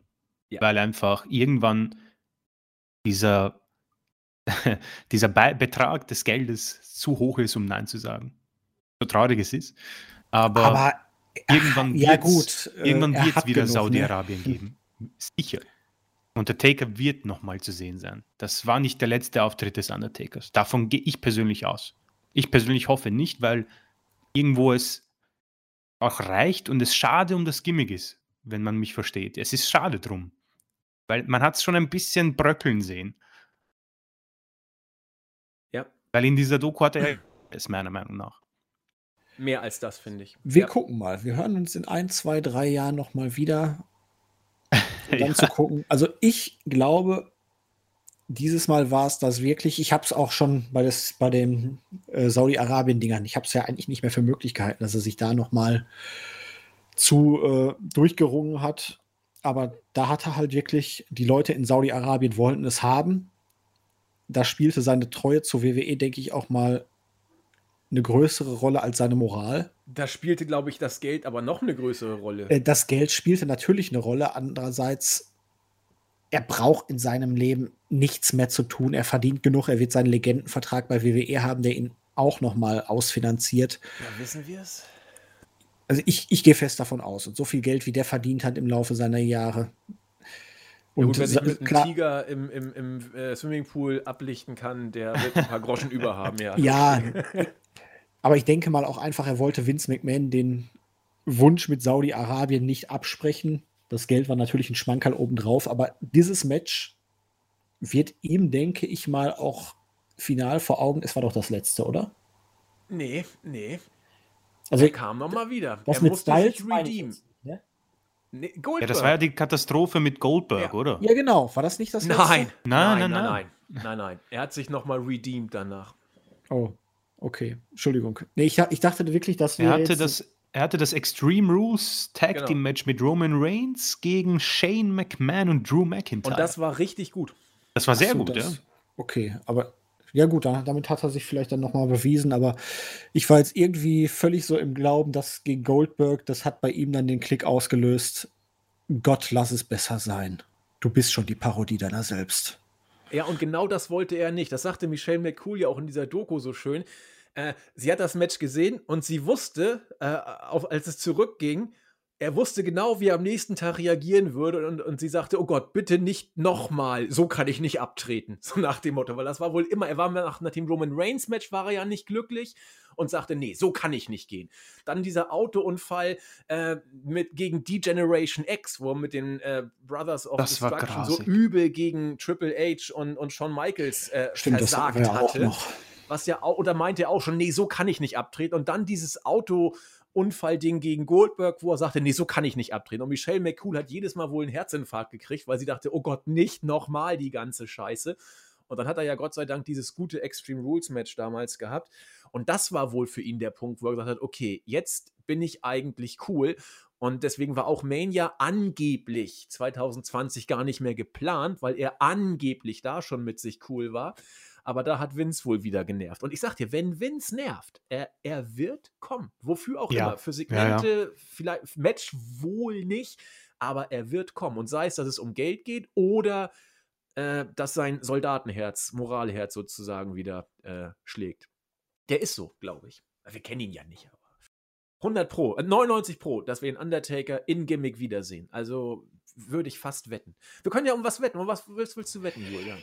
Ja, Wettenlaufzeit fünf, ja, zehn Jahre. Den, boah, den zehn Jahre ist eine lange Zeit. Ha? Fünf ja, Jahre. Machen wir bis 2025. Also ich sage auch, dass er, ich sage sogar, dass er noch ein Match bestreiten wird. Ich gehe sogar so weit. Okay, 25. Fünf Jahre. Ah, das ist, das ist, also ich würde fünf Jahre zehn gehen. Wir, dass der Undertaker in dieser Zeit nicht bei Raw oder SmackDown auftritt. Ja, Moment. Gimmick. In Gimmick. Wir reden über in Gimmick. Wir haben nicht gesagt, wo. Also, wenn er jetzt als American Badass zurückkommt, ist es dann. Was, was also, heißt das dann? Also nicht als jemand im Gimmick. Also als sein Taker, als eins von seinen Gimmicks. Das ist ja nur äh, Taker, Badass und das Gemisch. Genau. Okay, das sind die drei Gimmicks, die haben wir jetzt festgelegt. Dann, äh, dann muss man ja, wenn man es ehrlich ist, muss man sagen, er darf überhaupt nicht, nirgends in Gimmick auftreten, weil er hat heute das Gimmick beerdigt sozusagen. Ja, also nicht äh, im TV. Ich, also so eine Convention oder was auch immer, das. Äh ja, das zählt nicht. Das würde ja auch nicht zählen. Es muss ich, Raw, SmackDown, Pay-Per-View sein. Ja. Ich würde auch die Conventions zählen, aber okay, ich lasse mich da runterhandeln von mir aus. ja, Conventions wird es immer geben. Ja, natürlich, aber Entschuldigung, entweder das Gimmick ist tot oder es ist nicht tot. Es ist aktiv tot. ja, du kannst also, den Taker ja buchen oder nicht. Du kannst dir ja für 1000 Dollar eine Sprachnachricht ja, oder so ein Video was, von was ihm Was habe ich da jetzt auf WhatsApp gerade gesehen? Da hat irgendeiner 1000 Dollar dafür bezahlt, dass der Taker sagt, äh, irgendwie Scooby-Doo ist All Elite oder irgendwie sowas. Max, Ma, Max, hat geschrieben, Mark Calloway ist All Elite. Wir haben ja, schon die neuesten Infos. All Elite, Scooby-Doo oder irgendwie sowas. Also, also ich, ich, ich bin zwar der Auffassung, wenn der Taker heute das Gimmick zu Grabe getragen hat, dann ist es definitiv, darf es für gar nicht mehr nutzen. Aber ich bin ja bereit, um des lieben Friedens willen, mich auf den kleinen gemeinsamen Nenner runterhandeln zu lassen, dass der Taker in Gimmick bei keiner WWE-Show, in welcher Art und Weise auch immer auftritt. Soweit müssen wir uns dann schon, glaube ich, ja, breitschlagen lassen. Aber Andi, ich erinnere nur an das 30. Jubiläum von Triple H bei SmackDown letztens. Also du wirst die Wette vermutlich eh gewinnen. Da bin ich mir relativ sicher. Das, aber du, du, kannst den Wettersatz trotzdem aussuchen. Äh, irgendein, Eine Palette Bier. Ja, das ist schon klar. Aber die Frage ist, welche Marke. also, also ja, äh, Sieger bestimmt die Marke. Ne? Aber das finde ich gut. Weil ich gucke jetzt nämlich gerade, also der, ich bin jetzt ja oldschool, aber in der ARD-Mediathek sind die alten Schimanski-Tatorte gerade. Und ich gucke gerade oh, äh, Duisburg-Ruhrort. Mann, ey, die ganze, den geilen Pott, den gibt es ja in der Form gar nicht mehr. Was man da alles so sieht, die Kruppwerke noch. Und, oh, also geil. möchtest du Paderborner haben? Das ist aber schon starker Tobak, das Paderborner. also, ich denke mir was aus. Paderborner ist schon hart. Ja, okay, haben wir ja einen Deal. Christian, du, also was ist denn jetzt mit Chris? Der ist ja, der hat ja, der ist ja eher ja, bei mir. Ja, also, äh, puh, ich kann ja auch irgendwie sagen, also ich sage, er kommt bis 2025 als Undertaker in eine Show mit und bestreitet sogar ein Match. Ja, Wenn ich falsch da liege- sogar das Match noch äh, erwähnt. Du setzt noch einen drauf. Okay. Chris sagt, er Ding macht gegen. Undertaker. Okay, da kriegst du sogar zwei Bier, wenn der Taker ein Match bestreitet. Also wenn's Corona, wenn Corona besiegt ist, komme ich höchstpersönlich zu euch nach Deutschland und bringe euch eure ein, Corona. ein gutes Wiener Bier. Achso, ich dachte, du bringst dann Corona. Aber ich glaube, wir haben Aha. die Produktion eingestellt, oder? Ja, dann können wir uns doch in, im Pott treffen. Finde ich gar nicht schlecht. Dann fahre ich ein Stück äh, in die Mitte. Und ich bleib zu Hause. Und Perfekt. genau. ich wollte ich wollt ja eh den Pott mir mal angucken. Ich war da ja noch nicht so oft. Und dann treffen wir uns da. Das ist doch eine faire Sache irgendwie. Ja, mach mal, ja. Muss halt jemand aufschreiben und sich dran erinnern, wenn der Undertaker dann bei Raw Wir auftritt haben- und Sting Also, herausfordert. hallo, das ist jetzt hier aufgezeichnet live ähm, ne, im landesweiten Podcast-Fernsehen, wenn man so möchte. Ja, wunder. Ich, ich, not, ich notiere es mir eben gerade im Kalender, ja. ich- ich muss 2025. das- Also auch. Survivor Series 2025 als Stichpunkt, falls es WWE und die Survivor Series dann noch gibt. Gut, das ist vorausgesetzt, aber ich glaube, das ist äh, möglich, dass wir, das dass wir diese Situation meistern. Dann fasse ich nochmal zusammen. Chris sagt, er glaubt an ein, äh, einen Return des Undertakers in Gimmick in einer WWE-Show, wohl auch mit Match. Genau. Andy sagt, es wird ein äh, Comeback des Takers im Gimmick in einer WWE-Show geben. Und Julian sagt, es wird kein Comeback des Takers in Gimmick in einer WWE-Show geben, egal wie. Das könnte man so stehen lassen. Dann lassen wir es so stehen. Perfekt. Und die Wette, das heißt, äh, der, es, es kann ja nur einen Gewinner geben. Es geht ja nicht anders. Und der Gewinner bekommt dann von den beiden Verlier. Ich überlege, grad, wie- nee, Julia, Julian, wie ist das denn? Wenn einer gewinnt, müssen die anderen beiden zahlen oder was? Ja, der, der am nächsten dran ist, bekommt so quasi würde ich sein das jetzt mal so sagen. Der kriegt dann zwei Biere sogar. Ja, Ja. genau. Da Ein Bier zählt ja auch nicht, weil ein Bier ist kein Bier. Ja, aber das heißt, dann muss Christian, wenn jetzt Zack gewinnt, muss Chris und ich jeweils einen Kasten mitbringen. Wenn ich gewinne, müssen Zack und Chris einen Kasten mitbringen. Wenn Chris gewinnt, äh, also ihr habt verstanden. Ja. okay. Ja, dann könnt ihr einen Trip nach Wien machen. Ach ja, dann müssen wir zu dir. Ja, dann, dann machen wir es ganz anders. Dann machen wir es ganz anders. Da, das ist ja Wir können uns bescheuert. in München treffen, das ist für mich absolut in Ordnung. Wenn, wenn ich gewinne, dann kommt ihr beide zu mir. Wenn Chris gewinnt, fahren wir beide nach Wien und wenn Zack gewinnt, kommen wir beide zu ihm. Dann müssen wir es auch komplett durchziehen. Ja, Wunderbar. Das können wir auch machen. Gleiches. Recht für alle. Ja. Die Das Alternative ist immer noch Wette. Baby Yoda an Silvester.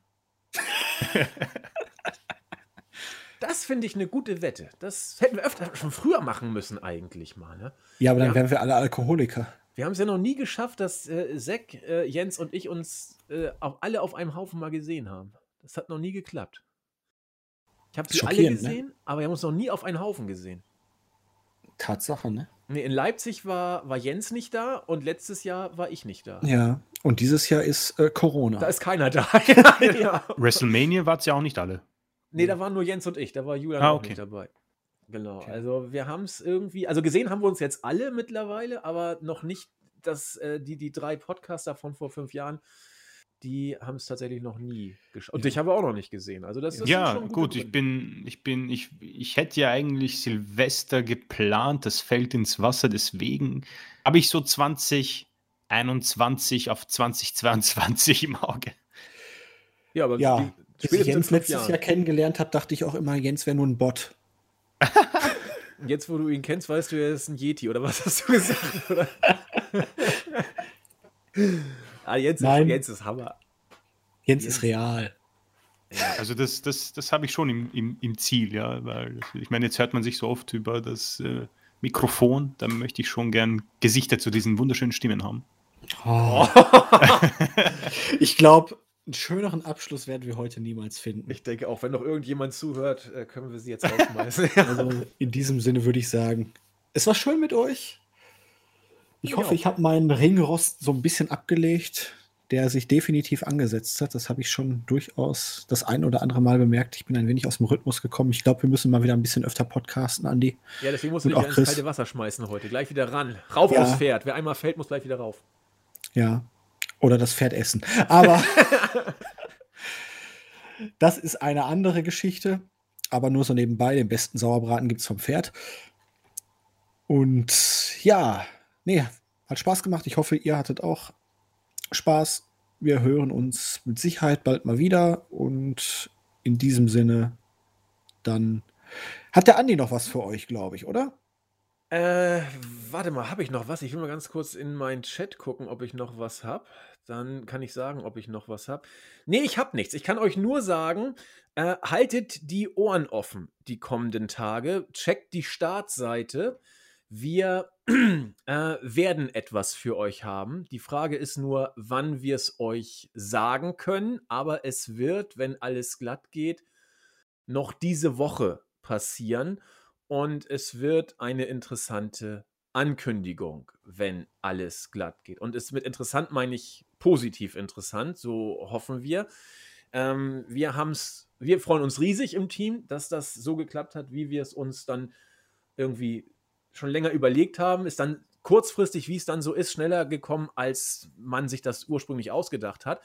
Und wir lassen die Katze ähm, ja, in den kommenden Tagen hoffentlich aus dem Sack. Also checkt die Startseite und dann werdet ihr es ja mitkriegen. In diesem Sinne machen wir die klassische Verabschiedung, würde ich sagen. Tschüss sagen der Christian. Der Julian. Und der Andi. Macht es gut. Tschüss. Und schaut im Dezember noch mal rein. Der Weihnachtsmann hat einen dicken Sack dabei. Und da ist Tschüss. richtig was drin. Ciao.